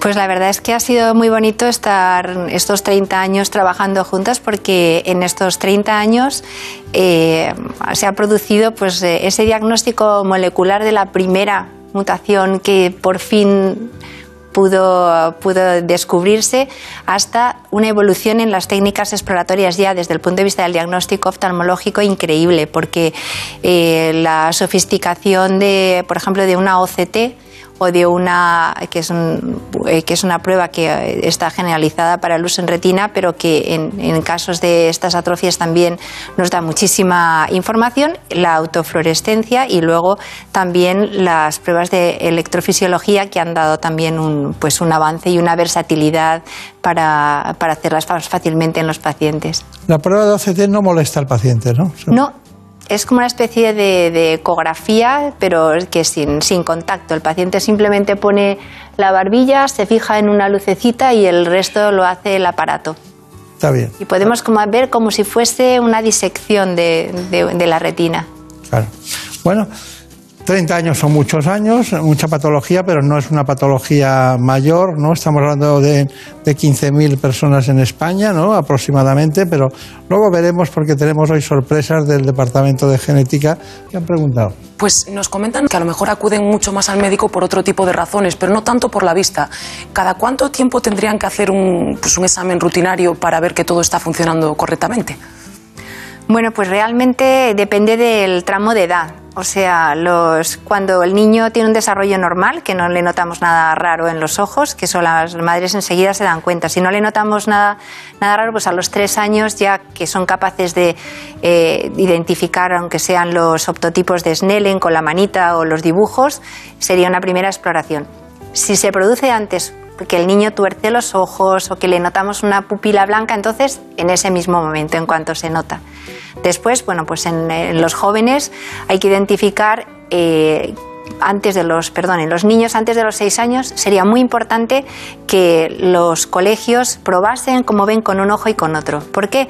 Porque si hay un ojo que ve mal y el otro ve bien, el ojo que ve mal, simplemente porque le falten gafas, se va a quedar el ojo vago, ¿no? una ambliopía, que podemos corregir antes de los seis años. Ya después de los seis años el cerebro está ya duro y no hay manera de que recupere esa visión. Eso de está ya duro está bien. ya no va a Es hacer para caso. explicarnos que la funcionalidad se pierde, ¿no? Se pierden las transmisiones neurológicas. Eso es, es plástico antes de los seis años, por lo tanto sería importante el comprobarlo y, de- y también detectar que hay niños que a lo mejor tienen retrasos escolares porque están viendo mal la pizarra y necesitan estar en primera, en primera fila. Y luego ya pues en los jóvenes es eh, menos, menos eh, importante esas revisiones tan periódicas y luego ya entramos en la fase de los a partir de los mm, 45 50 que hay algo que está silente que es la tensión no nos dice, nos- siempre pensamos tensión, me va a dar un dolor de ojo horrible. No, hay una tensión ocular que no se nota y que si está elevada, pues eso sí que eh, exigiría el verse una, una vez al año. o- Sí. O sea, la prevención del glaucoma, ¿no? Y también hay una, una cuestión, y es que, claro, aquí la esencia, perdóneme, la esencia es, el centro de gravedad es la genética, ¿no? Pues sin genética no podemos prever el futuro. Eh, le quería yo preguntar a la doctora Ayuso, antes de entrar en su departamento y ver toda la atención clínica que tienen con los pacientes, hay un estudio, tengo a la doctora Blanco, la doctora Ávila, incluso Irene Perea, todos han estado ahí y, y hemos, vamos a dar un informe sobre eso. Pero, ¿qué es, eh, cómo se puede eh, en genética dominar todo el conjunto del organismo en, por órganos y aparatos, siendo una especialidad muy concreta, aunque sea multidisciplinar? ¿Qué es lo que le gusta a usted realmente?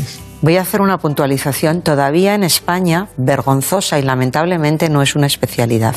Así que lo digo por la televisión. ya lo dijo usted una vez, bien. Bueno, pero lo voy a repetir. Y eh, lo, lo que quisiera decir es que hay muchas especialidades que son transversales. La microbiología, las enfermedades infecciosas pueden afectar a todo el organismo, ahora que lo estamos viendo con la COVID. Eh, entonces, eh, las enfermedades mendelianas hereditarias, efectivamente, como dices, pueden afectar a diferentes órganos y aparatos, pero eh, casi todos los servicios de genética terminamos volviéndonos súper especialistas en algún grupo de enfermedades. Nosotros, por nuestra vocación, nuestro interés y, sobre todo por haber tenido la fortuna de trabajar con un equipo como el de la doctora García Sandoval, nos hemos enfocado en las enfermedades oftalmológicas, pero también en las neurológicas, en la discapacidad, en el cáncer hereditario. Eh, ¿Cómo lo conseguimos? Pues tratando de mantener relaciones muy fluidas y constantes con los otros especialistas. Creo que eso es la clave. Claro, sí, sí, sí. No, Eh, mm, lo del cáncer hereditario, mm, usted tiene mucha fama de, de trabajar ahí profundamente con muchos especialistas de, de toda España. Pero no se preocupe. ¿Qué- qué- ¿Cómo es la frase que tenemos que decir? Queremos que en España la genética sea una especialidad médica, ¿no? Sí, queremos que los pacientes tengan la posibilidad y ejerzan el derecho de que les atiendan personas debidamente formadas, porque el foco son los pacientes. Claro. ¿Y de, y de quién depende? Eh, del Ministerio de Sanidad sobre todo, pero también del de Educación. Qué cosa más rara, ¿verdad?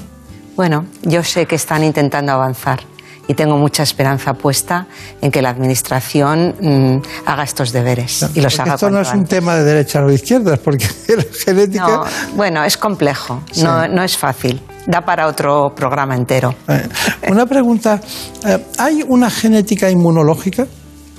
También la hay. Porque, por ejemplo, ¿por qué algunas personas el- eh, con el COVID, por ejemplo, eh, bueno, es que en nada eh, están fatal y, no aguantan el tirón de la, de la infección? En cambio, otras eh, tienen una fuerza, eh, aparte del tratamiento, que también hay que ponerlo adecuadamente, porque también eso es un poco de arte, dicen, no, paracetamol, desametasona, el biológico de turno, pero tengo la impresión de que la inmunología le juega una mala pasada a algunos que no la tienen como tiene que ser, un, un elemento defensor. Sí, esto es así, pero estamos haciendo un trabajo de investigación en ese sentido.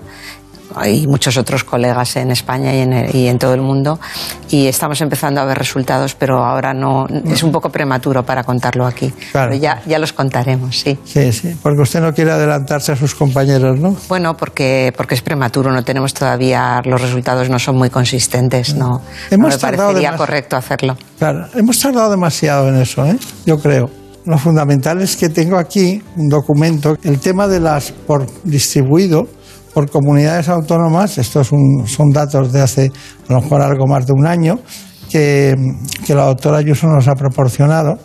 Casi se lo hemos tenido que, pedir de rodillas porque estos datos son los que tienen ustedes, los que manejan en este, en este momento, aunque hayan aumentado, ¿no? Y se ve una incidencia diferente en distintas eh, comunidades autónomas, ¿no? Por ejemplo, en Baleares o en Canarias hay pocos. Bueno, es que este estudio, como, como bien dice, refleja eh, lo que tenía, había en nuestro registro en un momento determinado. Y lo que hay en nuestro registro no significa que sea lo que hay en todo el país. Nosotros recibimos casos, antes lo he mencionado, de, de toda España, incluso de fuera de España. Pero evidentemente recibimos muchos más casos proporcionalmente de la Comunidad de Madrid o de las comunidades próximas, Castilla-La Mancha, Castilla-León, incluso Extremadura. Mientras que hay otras comunidades que realmente los diagnósticos genéticos los están realizando en otras zonas de España, porque tienen laboratorios en su propia comunidad y, remiten los casos allí. Pero eh, nos hemos fijado en cuál ha sido la incidencia en estas comunidades más eh, cercanas a la nuestra y vemos que realmente en algunos lugares estamos llegando a una tasa de detección de los casos muy elevada. Sí, ya lo veo, ya lo veo. Es curioso el círculo, la periferia de las comunidades autónomas de Madrid, cómo está aumentado, y cómo el País Vasco es uno de los que desde más, eh, desde más, diríamos, exterior, le vienen a la Fundación Jiménez Díaz, ¿no? Así es. También Andalucía no anda mal, ¿no? Sí. Tampoco anda mal. Sí. Pero bueno, este programa tendría que servir precisamente para ese canto a la esperanza que nos decía la doctora García Sandoval a micrófono cerrado, ¿no? Sí. ¿Por qué? Porque estos pacientes eh, han tenido, han luchado mucho. Todas las asociaciones de pacientes y las familias tienen una connotación siempre familiar con, esta carga genética, porque además se producen en, en- en- en edades laborales o bien en niños o en edades laborales en plena, en la plenitud de la vida, cuando hay que sacar adelante una familia es cuando se produce esta pérdida de visión. Entonces, yo les llevo viendo que prometiendo, entre, entre comillas, diciendo, seguir esperanzados, seguir viniendo porque en algún momento os vamos a poder ayudar. Y yo creo que cada vez estamos más cerca. La terapia génica eh, va a ser una realidad o ya es una realidad y creo que luego ya faltaría generalizarlo y, y refinarlo. Pero el mensaje de esperanza está ahí. Perfecto. Muy bien, pero bueno, a nosotros nos importa sobre todo el tema del diagnóstico. Ya se ha iniciado eh, algunos datos eh, la doctora Sandoval, pero vamos ahora a ver las pruebas diagnósticas de retina. Vamos allá. Las pruebas para diagnosticar las enfermedades hereditarias de la retina son, en primer lugar, como en cualquier paciente que exploramos de oftalmología, tomar la visión. Para ello, como hay pacientes que ven tan poco, no llegarían a ver ni las más grandes de los optotipos normales, utilizamos unos optotipos especiales que se llaman optotipos de baja visión. Después, como en todo paciente oftalmológico, le exploramos en la lámpara de hendidura, que es lo que nos da una visión global de todas las estructuras del ojo. Pero luego ya las específicas para este tipo de enfermedades van a ser, en primer lugar, y antes de que dilatemos al paciente, el campo visual. ¿Para qué nos vale esta prueba? Bueno, pues hay algunas enfermedades que aunque el paciente vea bien en el centro, su problema fundamental es que va perdiendo campo visual, que es la visión de alrededor. Una vez que ya termina esta prueba ya podemos dilatar al paciente para ver con más detalle todas las estructuras de la retina y hacemos una OCT. La OCT es una tomografía de coherencia óptica que es como si pudiésemos ver todas las capas de la retina como si tenemos un sándwich mixto y le hacemos un corte. Entonces vemos los fotorreceptores, las células ganglionares, bipolares, todo, como si vemos el pan, el jamón york y vemos el queso. Después le haríamos una autofluorescencia. Aprovechamos una propiedad que tienen las células de la retina, que tienen unos cromóforos, son autofluorescentes cuando le ponemos luz y nos dan unos patrones muy diferentes en un Stadgar, en una retinosis, y eso nos da mucha información. Por último ya haríamos un electroretinograma o pruebas electrofisiológicas, no solamente electroretinograma, electroculograma. Para ello aprovechamos la electricidad que también tiene la retina colocándole al paciente una serie de electrodos y obtenemos unas curvas que mm, nos diferencian perfectamente si la enfermedad afecta a los bastones, a los conos, etcétera. Bueno, está muy bien, pero hay una enfermedad que hemos matizado profusamente que es la retinosis pigmentaria que, bueno, eh, hay 500.000 personas que son portadores y posibles transmisores. Y eso es muy importante que después de las analíticas y de los estudios que hace la doctora Carmen Ayuso. Así que el paciente es Sergio Luof. Bueno, me diagnosticaron la enfermedad de una forma muy curiosa. Cuando iba a renovar el carnet de conducir en 1986, el médico que me hizo el examen notó que la luz del panel de letras me molestaba y me hizo mirar por un agujero finito y pude ver todas las letras. Entonces me recomendó que me hiciera ver el fondo de ojo y fui a un oftalmólogo que me diagnosticó la retinosis pigmentaria. Tuve mucha suerte eh, porque me pilló ya con 42 años, aunque de pequeño, una vez que me enteré que tenía esta enfermedad, sí tenía molestias de que el sol me molestaba, de noche veía mal. Eh, la evolución eh, al principio, después del diagnóstico, fue muy lenta pero después, a los 14 años, ya tuve que dejar mi trabajo y ya no tenía visión tubular y me quedé ciego en el año 2007. Bueno, yo estaba interesado en saber si mis hijas lo iban a heredar. Eh, al principio el, sistema era en base al árbol genealógico, aunque después ya pues me hicieron un estudio que es autosómico y, eh, y recesivo, es decir, que mis hijas sí heredan la mitad pero si sus parejas no tienen la otra mitad, mis nietos no tendrán ningún eh, peligro de herencia, digamos. En un principio me dieron unas medicinas que en teoría eh, ralentizaban el progreso de la enfermedad, pero eh, yo no sé, no, puedo, no tengo forma de comparar si fueron útiles o no. En cualquier caso he tenido suerte de que esta enfermedad me pilló ya con 42 años y no como la mayoría de la gente que la padece que empieza ya muy joven. Bueno, eh, un, histórico, una biografía clínica muy interesante. Doctora Carmen Ayuso, ¿cuáles son sus conclusiones? Eh, yo creo que aquí hay varios aspectos que tenemos que destacar. El primero es que estos resultados que estamos empezando a ver ahora, esperanzadores para los pacientes, proceden de muchos años de trabajo multidisciplinar, punto importante, de investigación otro punto importante, hemos recibido ayudas de muchas agencias financiadoras, quiero mencionarlas, la ONCE, las federaciones de pacientes, el Instituto de Salud Carlos III. Y por último, el, acompañamiento que hemos tenido durante todo el tiempo de los pacientes y de sus familias y de las asociaciones. Yo creo que cada uno ha ido haciendo lo que le correspondía hacer. Ellos em, nos han ayudado de múltiples formas a, a progresar en nuestros estudios y ahora nosotros recibimos la recompensa de ver que podemos ayudarles y de que están participando en los ensayos y en los tratamientos. Esa sería para mí eh, la, la conclusión de todos estos años. Claro. Pues nada, doctora Sandra, ¿algo que añadir? Esa, esa doctora oftalmóloga que transmite tanta paz y tanta serenidad. ¿eh? Muchas gracias. Pues yo diría gracias por todo lo caminado hasta ahora, por pacientes y por profesionales, incluso por mis dos compañeras que ahora se han unido a mí eh, en esto, que son Esther, eh, Esther Carreño y Belén Jiménez, pero sobre todo diría ánimo, a por la siguiente. Tenemos que trabajar muchísimo y juntos todos los hospitales, los oftalmólogos de toda España y la gente joven que se ponga las pilas, que nos queda un mogollón por hacer. Muy bien, pues muchas gracias. ¿Sigue usted de directora científica de la Fundación? Del Instituto de Investigación. ¿Sí? Sí. ¿Y sigue siendo subdirectora de investigación? Sí. Bueno, pues nada, le cabe todo en el mismo sitio, le cabe todo. Bueno, es la bomba. Procuro disimular que no, para que no lo noten los demás. Bueno, enhorabuena por todo, muchas gracias. Muchas gracias. Con especialistas como ustedes es no es fácil hacer un programa, es fácil vivir mejor. Muchas gracias. Muchas gracias. Hasta pronto. En buenas manos. ¿Conoces la relación entre cuidar de tu hogar y cuidar de ti? En Murprotec sabemos que cuando eliminamos las humedades de forma definitiva de tu hogar estamos cuidando de ti y de tu familia. Una vivienda libre de humedades es sana y segura. Llámanos al 930 1130 o accede en murprotec.es. Cuidando de tu hogar, cuidamos de ti.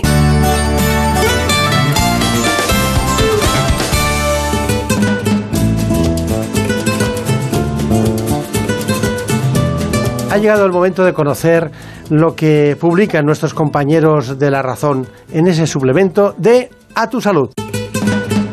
Saludos desde La Razón. Esta semana en nuestro suplemento a tu salud seguimos hablando de la pandemia, pero esta vez nos hacemos eco de una de las consecuencias invisibles que está dejando esta crisis sanitaria, ya que se confirma que la adicción a las nuevas tecnologías ha crecido más de un 25% durante los últimos meses en nuestro país. Abuso de videojuegos, dependencia de las redes sociales y consumo abusivo de Internet se han disparado sobre todo entre los jóvenes de entre 12 y 20 años.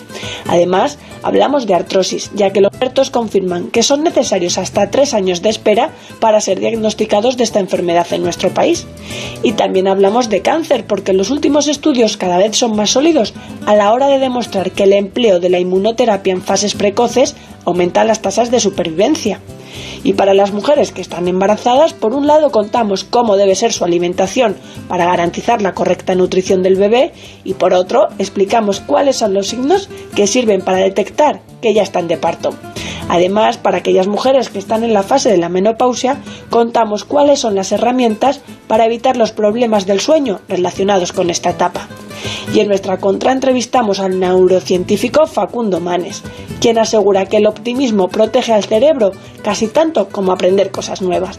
Pero como siempre, estos son solo algunos de los contenidos. Encontrarán más información en las páginas del suplemento a tu salud y durante toda la semana en nuestra web www.larazón.es barra salud. Sin más, que pasen una feliz semana y cuídense.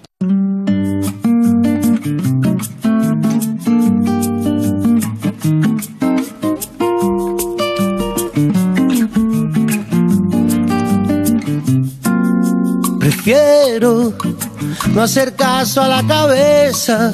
Pues de vez en cuando hay que hacerlo, hacer caso a la cabeza y entender que hay cuestiones como el binomio que acabamos de hablar, la genética, la oftalmología. Pasamos a uno que es importantísimo en nuestras vidas y poco conocido. Me refiero a la microbiota intestinal. Prefiero olvidar a no haber querido. Lo hacemos con la doctora Susana Prados y el doctor José María Escudero. Son especialistas en aparato digestivo y en nutrición, concretamente del Hospital Madrid San Chinarro. Porque ¿saben que el 70% de nuestras defensas se encuentra en el intestino? Cosa que... Pues ya lo saben, vamos a hablar de microbiota intestinal. Entre 1 y 2 kilos de nuestro peso corporal proviene de los microorganismos que tenemos en la piel, en las mucosas y especialmente más de un 70% en el intestino. Es lo que se conoce como microbiota. Está formada por unos 100 billones de microorganismos repartidos por nuestro cuerpo, que en su mayoría son bacterias. Según los estudios, cuanto mayor sea nuestra diversidad bacteriana, mejor será nuestra salud, pero no solo digestiva, sino también inmunológica, hormonal o incluso emocional. Y el estado y los cambios de la microbiota influyen en el correcto funcionamiento del organismo y en la prevención de enfermedades. La flora intestinal viene condicionada desde el nacimiento por diversos factores. Nuestros genes, el tipo de parto, el estrés, las infecciones, la exposición a medicamentos, pero sobre todo está muy condicionada por nuestra alimentación. Están con nosotros la doctora Susana Prados, especialista en aparato digestivo, y también José María Escudero, que es especialista en nutrición. Ambos trabajan en el Hospital HM San Chinarro en Madrid. La verdad es que uno es farmacéutico, el doctor Escudero, y ella es experta en aparato digestivo. Eh, es una de las personas que tiene más responsabilidad para llegar a conclusiones diagnósticas de los pacientes que en digestivo cada vez eh, hay que ser más precisos con el estudio de, de determinados tipos de endoscopia y también colonoscopias. Doctora Prados, ¿qué tal? Muy buenos días. Un placer volver. Igualmente. Vamos a ver. Además, siempre que le manda algún paciente nunca falla, ¿eh? Bueno, siempre, eso siempre acertamos. Eso intentamos. Sí, sí. Bueno, eh, usted ha ido evolucionando mucho en su especialidad. ¿Y por qué llegó a la microbiota? Porque antes no hablábamos de eso. No, la verdad es que quizás mi trayectoria sea más la parte endoscópica, pero quizás es la necesidad, ¿no? Es el paciente que está apareciendo en las consultas, muchas veces para segundas opiniones. eh, y esto es un tema de muchísima actualidad, el tema de la microbiota, de todas las funciones que están relacionadas no solamente a nivel intestinal, sino el resto de los aparatos eh, y la importancia de la identificación de los problemas y el tratamiento precoz. Claro. Bueno, eh, dígame, ¿cuáles son las, principales patologías que provoca, yo voy a tomar nota, la microbiota cuando se altera, cuando hay una disbiosis, ¿no? Sí, correcto. O sea, la palabra disbiosis indica eso precisamente. O sea, la microbiota es como el, ecos- el ecosistema, ¿no? De, se encuentra en todos los aparatos, tanto en la piel, en el, en el aparato geniturinario y obviamente, eh, como, ha dicho, como han dicho ustedes, especialmente en el, en el aparato digestivo. Tiene múltiples funciones. Quizás eh, la mayoría de la gente no sabe qué funciones tiene, salvo la función protectora o producción de moco, pero tiene una, un importante papel en la parte inmunitaria. De ahí la importancia de pues, la identificación para poder tratamientos específicos. En digestivo específicamente pues está lo que la gente conoce comúnmente pues es el sobrecrecimiento bacteriano, las intolerancias digestivas, eh, las hinchazones abdominales, todo asociado a ese proceso que cada vez vemos más en las consultas, ese paciente proinflamado que vemos que está inflamado, pero que tú haces pruebas eh, de analíticas de sangre o analíticas de heces o, o unas pruebas muy sofisticadas y que no encontramos nada. Y eso es debido a la propia disbiosis. Claro, claro. Bueno, estamos hablando de entre 1 y 2 kilos de peso de nuestro organismo. correcto. Estamos hablando de muchísimos gérmenes en todos los sentidos, entre 500 y 1000 especies eh, bacterianas diferentes, pero que, que la gente no puede entender que, que una bacteria, en un momento determinado, pueda ser tan útil para esos procesos, ¿no? La gente le llama mucho la atención, ¿no? La pregunta es más concreta de, lo que he hecho antes. Me gustaría saber, por ejemplo, eh, una enfermedad inflamatoria intestinal o los divertículos o una poliposis intestinal siempre va acompañada o puede estar en el, en- el origen una, una, una microbiota alterada. La respuesta a eso es sí y no. O sea, hay patologías, por ejemplo, la diverticulosis, la diverticulitis sí que está asociada a un proceso disbiótico. eh, y de hecho, el tratamiento inicial de la diverticulitis es, es precisamente eh, matar las bacterias malas, que es lo que la gente entiende, para luego potenciar las bacterias buenas. Y eso se hace a través de la terapia con probióticos. En la enfermedad inflamatoria intestinal depende. Hay estudios hechos en colitis ulcerosa y eso lleva, mm, estamos hablando de 15, 20 años de evolución, donde sí que a veces introducimos probióticos.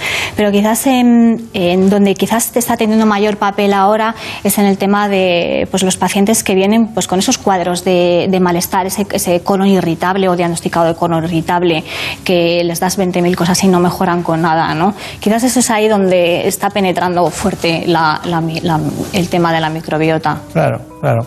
Bueno, sabemos que cuando uno tiene una infección, pues eh, normalmente tiramos de los antibióticos, de un proceso inflamatorio. Sabemos que hay veces que hace falta la cirugía, que eh, hoy incluso hasta la diverticulosis se, op- se opera, ¿no? También, también lo hacemos con los pólipos, que ya son más, tienen un componente familiar y es más riguroso. Pero claro, de repente está aquí un farmacéutico experto en nutrición, que es el nuestro amigo farmacéutico, ¿no? que es el doctor Escudero, y le quería preguntar, eh, ¿cómo empezaron ustedes? ¿Cómo fue el proceso? Bueno, siempre, como decía la doctora, hemos tenido un porcentaje de pacientes que veíamos que los tratamientos convencionales no, no llegábamos a funcionar. Teníamos una adecuada historia clínica, teníamos los estudios que se hacen habitualmente y por algún motivo pues el tratamiento fallaba. Mm, Afortunadamente en los últimos años han aparecido estas pruebas, que es una herramienta más eh, que puede ser muy eficaz y muy útil para ese tipo de pacientes en los que no conseguíamos dar una solución y hemos visto determinadas alteraciones a nivel de crecimiento de parásitos o desequilibrios de, de familias de bacterias que consiguiendo hacer el tratamiento adecuado y muy importante por el orden conveniente pues hemos conseguido que, mejoren. Lo que nos da es una mayor información de lo que teníamos anteriormente para no ir a ciegas en los tratamientos y saber exactamente cómo tenemos que tratarlo a nivel nutricional. Eh, la farmacia, ¿En las farmacias están preparadas para dispensar el, el tipo de productos que ustedes quieren? Sí, actualmente hay, hay una gran variedad de, de suplementos probióticos. Hay cepas eh, individuales y luego mm, mm, cepas, mm, o sea, suplementos que, que combinan diferentes cepas. Lo importante es saber qué utilizar en cada uno de ellos. El, el problema es ese, que si no tenemos la información suficiente, a lo mejor estamos utilizando un probiótico que no, que no mejore, sino que está empeorando la sintomatología del paciente porque le genera más gases y más hinchazón. Es, es importante no ir a ciegas y saber exactamente qué tenemos que hacer. Muy bien, pues eh, em, ha quedado muy claro. Ya el tema este, esta parte ya la tenemos resuelta. A mí me da la impresión de que la, inmuno- la inmunoterapia y la inmunología pasa también por, el aparato digestivo y por la microbiota, hasta el punto de que hace poco salió una, una noticia que decía una microbiota sana reduce el riesgo de complicaciones por COVID y hablaba de la posibilidad de padecer infecciones pulmonares, digestivas, estudios científicos lo venían a demostrar, y, y dejar descansar a nuestro aparato digestivo durante 12 horas, evitar los alimentos ultraprocesados, también decía, y consumir fibras probióticas, que es fundamental. Exacto. sí. Muy bien. El tema Bueno. del, de- del COVID realmente. eh, el sistema inmune de mucosas es el que primero lucha frente, frente a este virus y por eso hay más casos de COVID en, en hombres que en mujeres. Las mujeres están más protegidas por los estrógenos, tienen mejor flora, flora mm, inmuno, eh, Moduladora. inmunomoduladora y, y por eso hay menos Claro. riesgo de, de infección por COVID. Muy bien, se ha buscado usted un buen compañero farmacéutico. ¿A que ¿eh? sí? Sí, sí, estupendo. Bueno, ya me contará qué diferencia hay entre eh, la parte de nutricionista y la parte de dietética. Porque ustedes son expertos en nutrición y dietética, ¿no? Bueno, son muchas cosas, doctora Susana Prados. A mí me da la impresión de que el estrés, estoy- me estoy acordando de un caso concreto, de que el estrés influye mucho en esto. Desde luego, o sea, hoy en día yo creo que el estrés junto con los factores nutricionales son los que más realmente impactan en la, en la, en la microbiota. Se habla mucho, y esto ya es de años, de antigüedad, ¿no? sobre, sobre el eje intestino-cerebro, y precisamente la microbiota no solamente tiene una función protectora contra eh, los agentes externos, sino que además es inmunomoduladora. Tiene la capacidad de reconocimiento y la formación de, de células inmunes para luchar contra las enfermedades y de neurotransmisores tan importantes como pues, el triptófano, que luego llega la serotonina, el GABA, para actuar a nivel cerebral. Lo cual eh, hay ya estudios que demuestran que los estados anímicos, o sea, depresión, los cuadros de, de ansiedad, eh, disminuye la microbiota. Y si tú cambias esa microbiota, la potencias y la haces más fuerte, eso mejora también los, los, estados, los estados emocionales. Claro. Ah, ¿Hay, un- ¿Hay relación entre la microbiota y la obesidad? Sí, sí que hay también. Sí, eh, obviamente la, la, eh, la microbiota eh, eh, es, es la reguladora ¿no? de, pues de la absorción de, de muchas cosas, de los, car- de los carbohidratos. Si hay, hay un problema con esa microbiota, los procesos de, de absorción no se producen y hay tanto. Por eso estamos viendo tanto paciente con obesidad y los pacientes obesos viven en un estado ya proinflamatorio. Proinflamatorio, además, que no somos capaces de detectar, pero que clarísimamente tienen mayor riesgo de patologías cardiovasculares que también están relacionadas con el tema de microbiota eh, y, obviamente, mayor riesgo de infecciones, incluso mayor riesgo de procesos cancerígenos. Curioso todo lo que dice. Bueno, ¿y qué podríamos hacer para mantener una, una microbiota sana? Ahí voy a pasar la pelota a mi compañero porque ahí vamos a hablar de la dieta. Bueno, sí, en ese caso, como decía la doctora, eh, nuestra microbiota está variando desde que nacemos. Desde el, momento del parto, si es un parto natural por cesárea, ya modifica nuestra flora intestinal que va, que va a condicionarnos durante toda la vida. Eh, el estar expu- expuestos a tóxicos, donde hemos vivido, consumo de antibióticos, pero los factores que más influyen, como decía la doctora, es el estrés y la alimentación. Eh, para que una microbiota intestinal sea sana, eh, lo importante es que sea diversa. Hablamos que hay entre 1.000 1.500 bacterias diferentes. Cuanto más bacterias tengamos, nuestra capacidad de digerir alimentos y de generar sustancias beneficiosas va a ser mayor. Claro. Y para eso tenemos que tener también una dieta variada. El problema de nuestra dieta actual es que no es nada variada, comemos siempre lo mismo y son alimentos muy procesados y muy pobres en nutrientes. Entonces es fundamental hacer una dieta eh, con alimentos naturales que aporte gran cantidad de nutrientes, eh, que sea variada y por así decirlo, uno de los factores importantes a nivel alimentario es eh, mm, tomar más almidón resistente. El almidón resistente, que lo generamos con, la- con el cocinado de ciertos alimentos, es una fibra que es fundamental para que las bacterias que generan mucosa protectora puedan crecer. Las- nuestras bacterias es, es como nosotros. Nosotros tenemos que comer todos los días y varias veces al día. Si a nuestras bacterias no les damos de comer, pues se mueren. Y si no tenemos una protección de la mucosa, pues tenemos más riesgos de infecciones, de inflamación, de sensibilidades alimentarias. Está bien, está bien. Bueno, de todas maneras, para volver al centro de gravedad de la microbiota intestinal, que muy amablemente nos ha querido introducir en ese campo la doctora Susana Prados, y cómo no, con su compañero, el farmacéutico escudero. Pero hay una, hay una cuestión, es que para ponernos, eh, para volver a centrar las cosas, una información en relación entre microbiota y patología digestiva. La microbiota intestinal es fundamental para tener una buena salud digestiva. Entre sus funciones, protege el aparato digestivo de otros microorganismos patógenos que pueden causar enfermedades, estimula el sistema inmunológico y ayuda a realizar parte de la digestión. Es muy importante el correcto equilibrio de la microbiota intestinal porque cuando ésta se desequilibra, hablamos de una disbiosis que puede estar relacionada con diarreas, obesidad y enfermedad inflamatoria intestinal. Cuando se padece esta patología, existe una falta de diversidad de microorganismos en la microbiota. Esto provoca que el ecosistema intestinal sea más inestable y como consecuencia los pacientes son más propensos a sufrir brotes. Desde la Sociedad Española de Patología Digestiva recomiendan seguir la dieta mediterránea, rica en prebióticos, con alimentos como la alcachofa, achicoria, cebolla, ajo, espárragos, cereales integrales y semillas para ayudar a los pacientes con enfermedad inflamatoria intestinal a mejorar la diversidad de su microbiota y que puedan mantener a raya su enfermedad. Claro que lo cierto es que nadie llega a una consulta diciendo tengo la microbiota alterada. Nadie, es una consecuencia de la, de la investigación clínica, ¿no? ¿Hay algún, ¿La permeabilidad intestinal tiene algo que ver?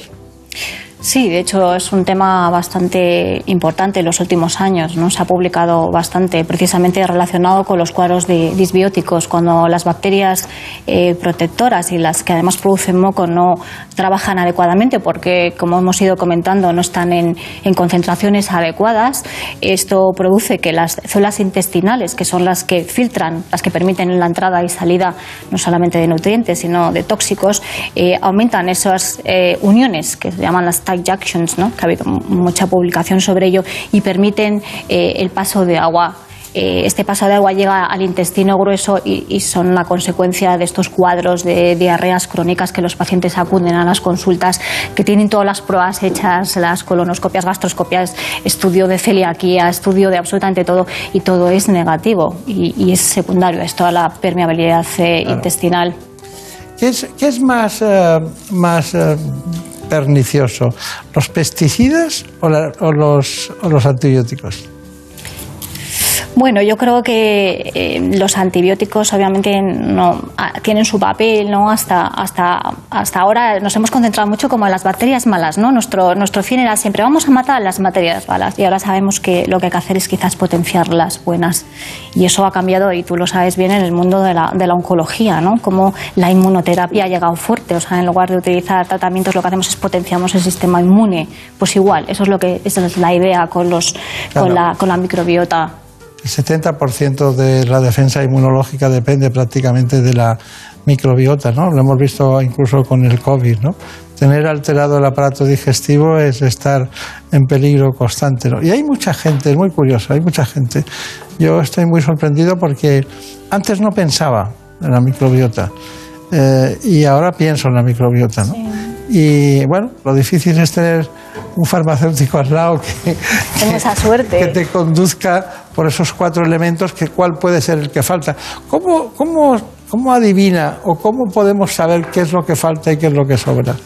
Si, si no tenemos análisis de microbiota, pues nos tenemos que guiar por una historia clínica pues completa, hacer una valoración bionutricional para ver qué desajustes o desequilibrios hay y preguntar mucho. Tenemos que preguntar por cómo va el baño, qué tipo de, si tiene dolor de cabeza, qué tipo de dolor de cabeza. Claro. En función de eso sabemos si hay más sobrecarga hepática, si hay más alteración digestiva. Tenemos que saber cómo duerme, cómo sintetiza la serotonina. Todos esos aspectos son fundamentales. Pero si tenemos un análisis de microbiota, pues es todo mucho más sencillo. Muy bien. Pues nosotros sabemos que a partir de una muestra de heces es posible analizar de qué está compuesta la microbiota intestinal. En el Instituto de Microecología existe una amplia y variada oferta de pruebas diagnósticas para determinar la cantidad y la calidad de las bacterias intestinales beneficiosas o la presencia también de microorganismos perjudiciales. Este informe lo hizo Elena Fernández Puyol.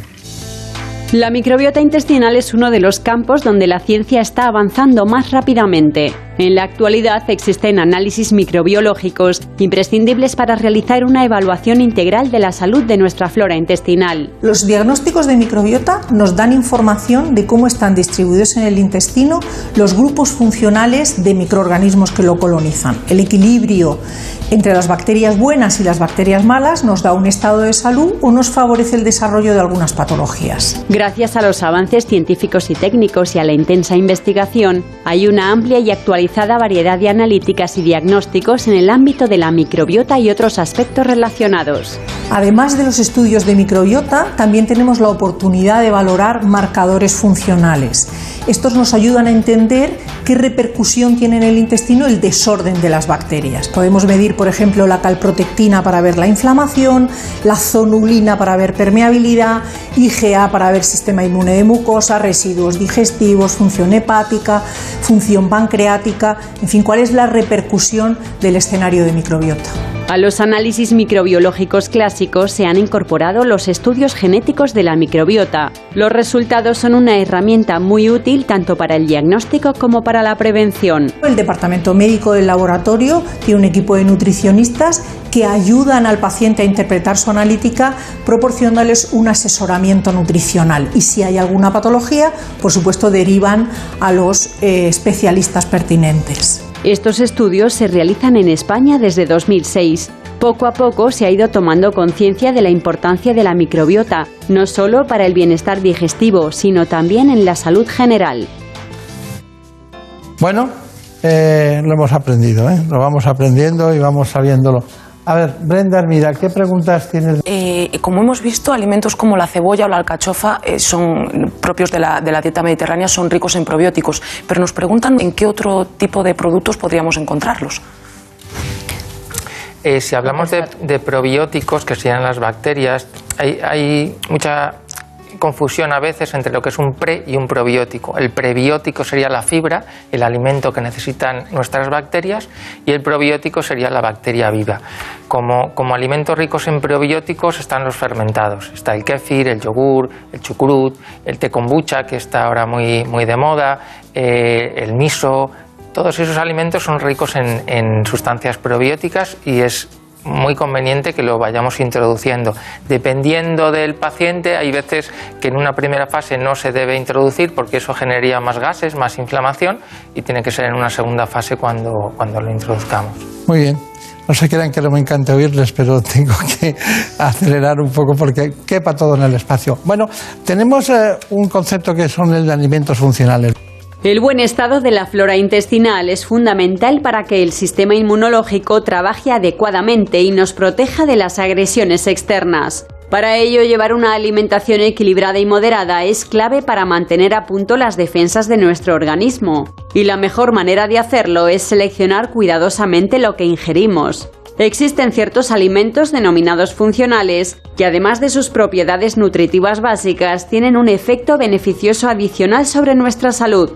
Pueden ser alimentos manipulados para añadirles o quitarles algún componente como leches ricas en omega 3, yogures con bifidus, zumos con vitaminas y minerales o alimentos naturales entre los que destacamos los prebióticos como la fibra alimentaria o los probióticos como lactobacillus y bifidobacterias, que ayudan a restituir la población intestinal que por diferentes motivos se ha visto alterada. La ingestión de ambos tipos debe hacerse en el marco de una alimentación variada y equilibrada. Bueno, me gustaría que José María Escudero eh, me dijera cuál es su conclusión.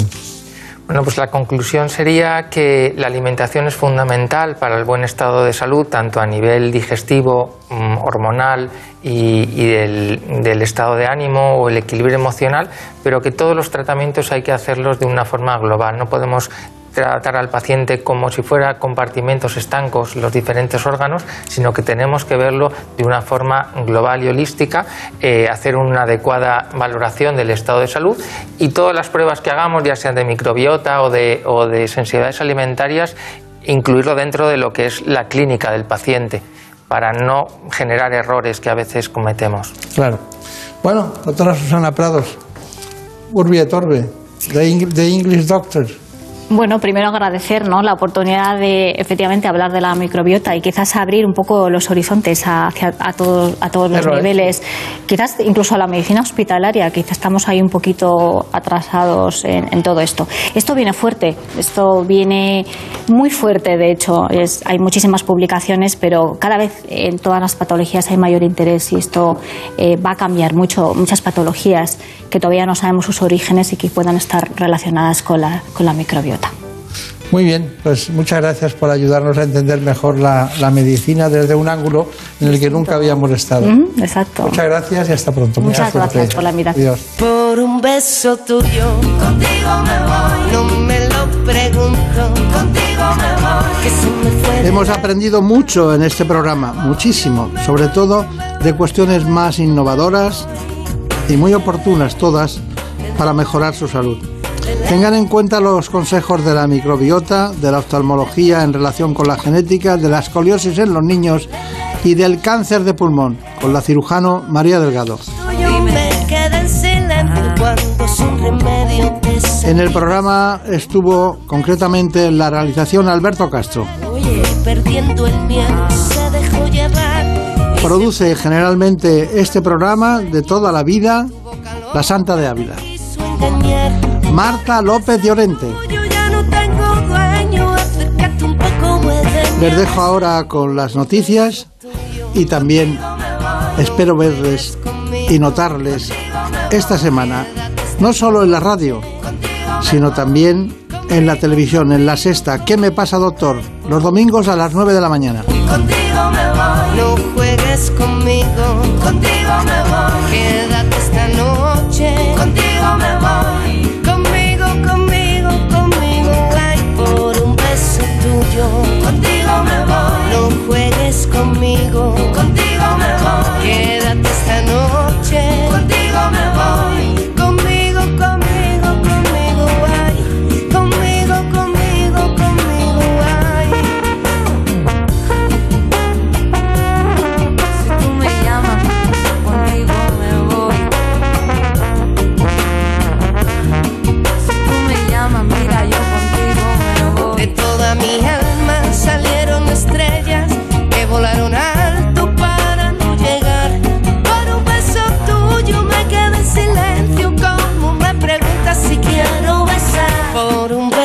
tuyo.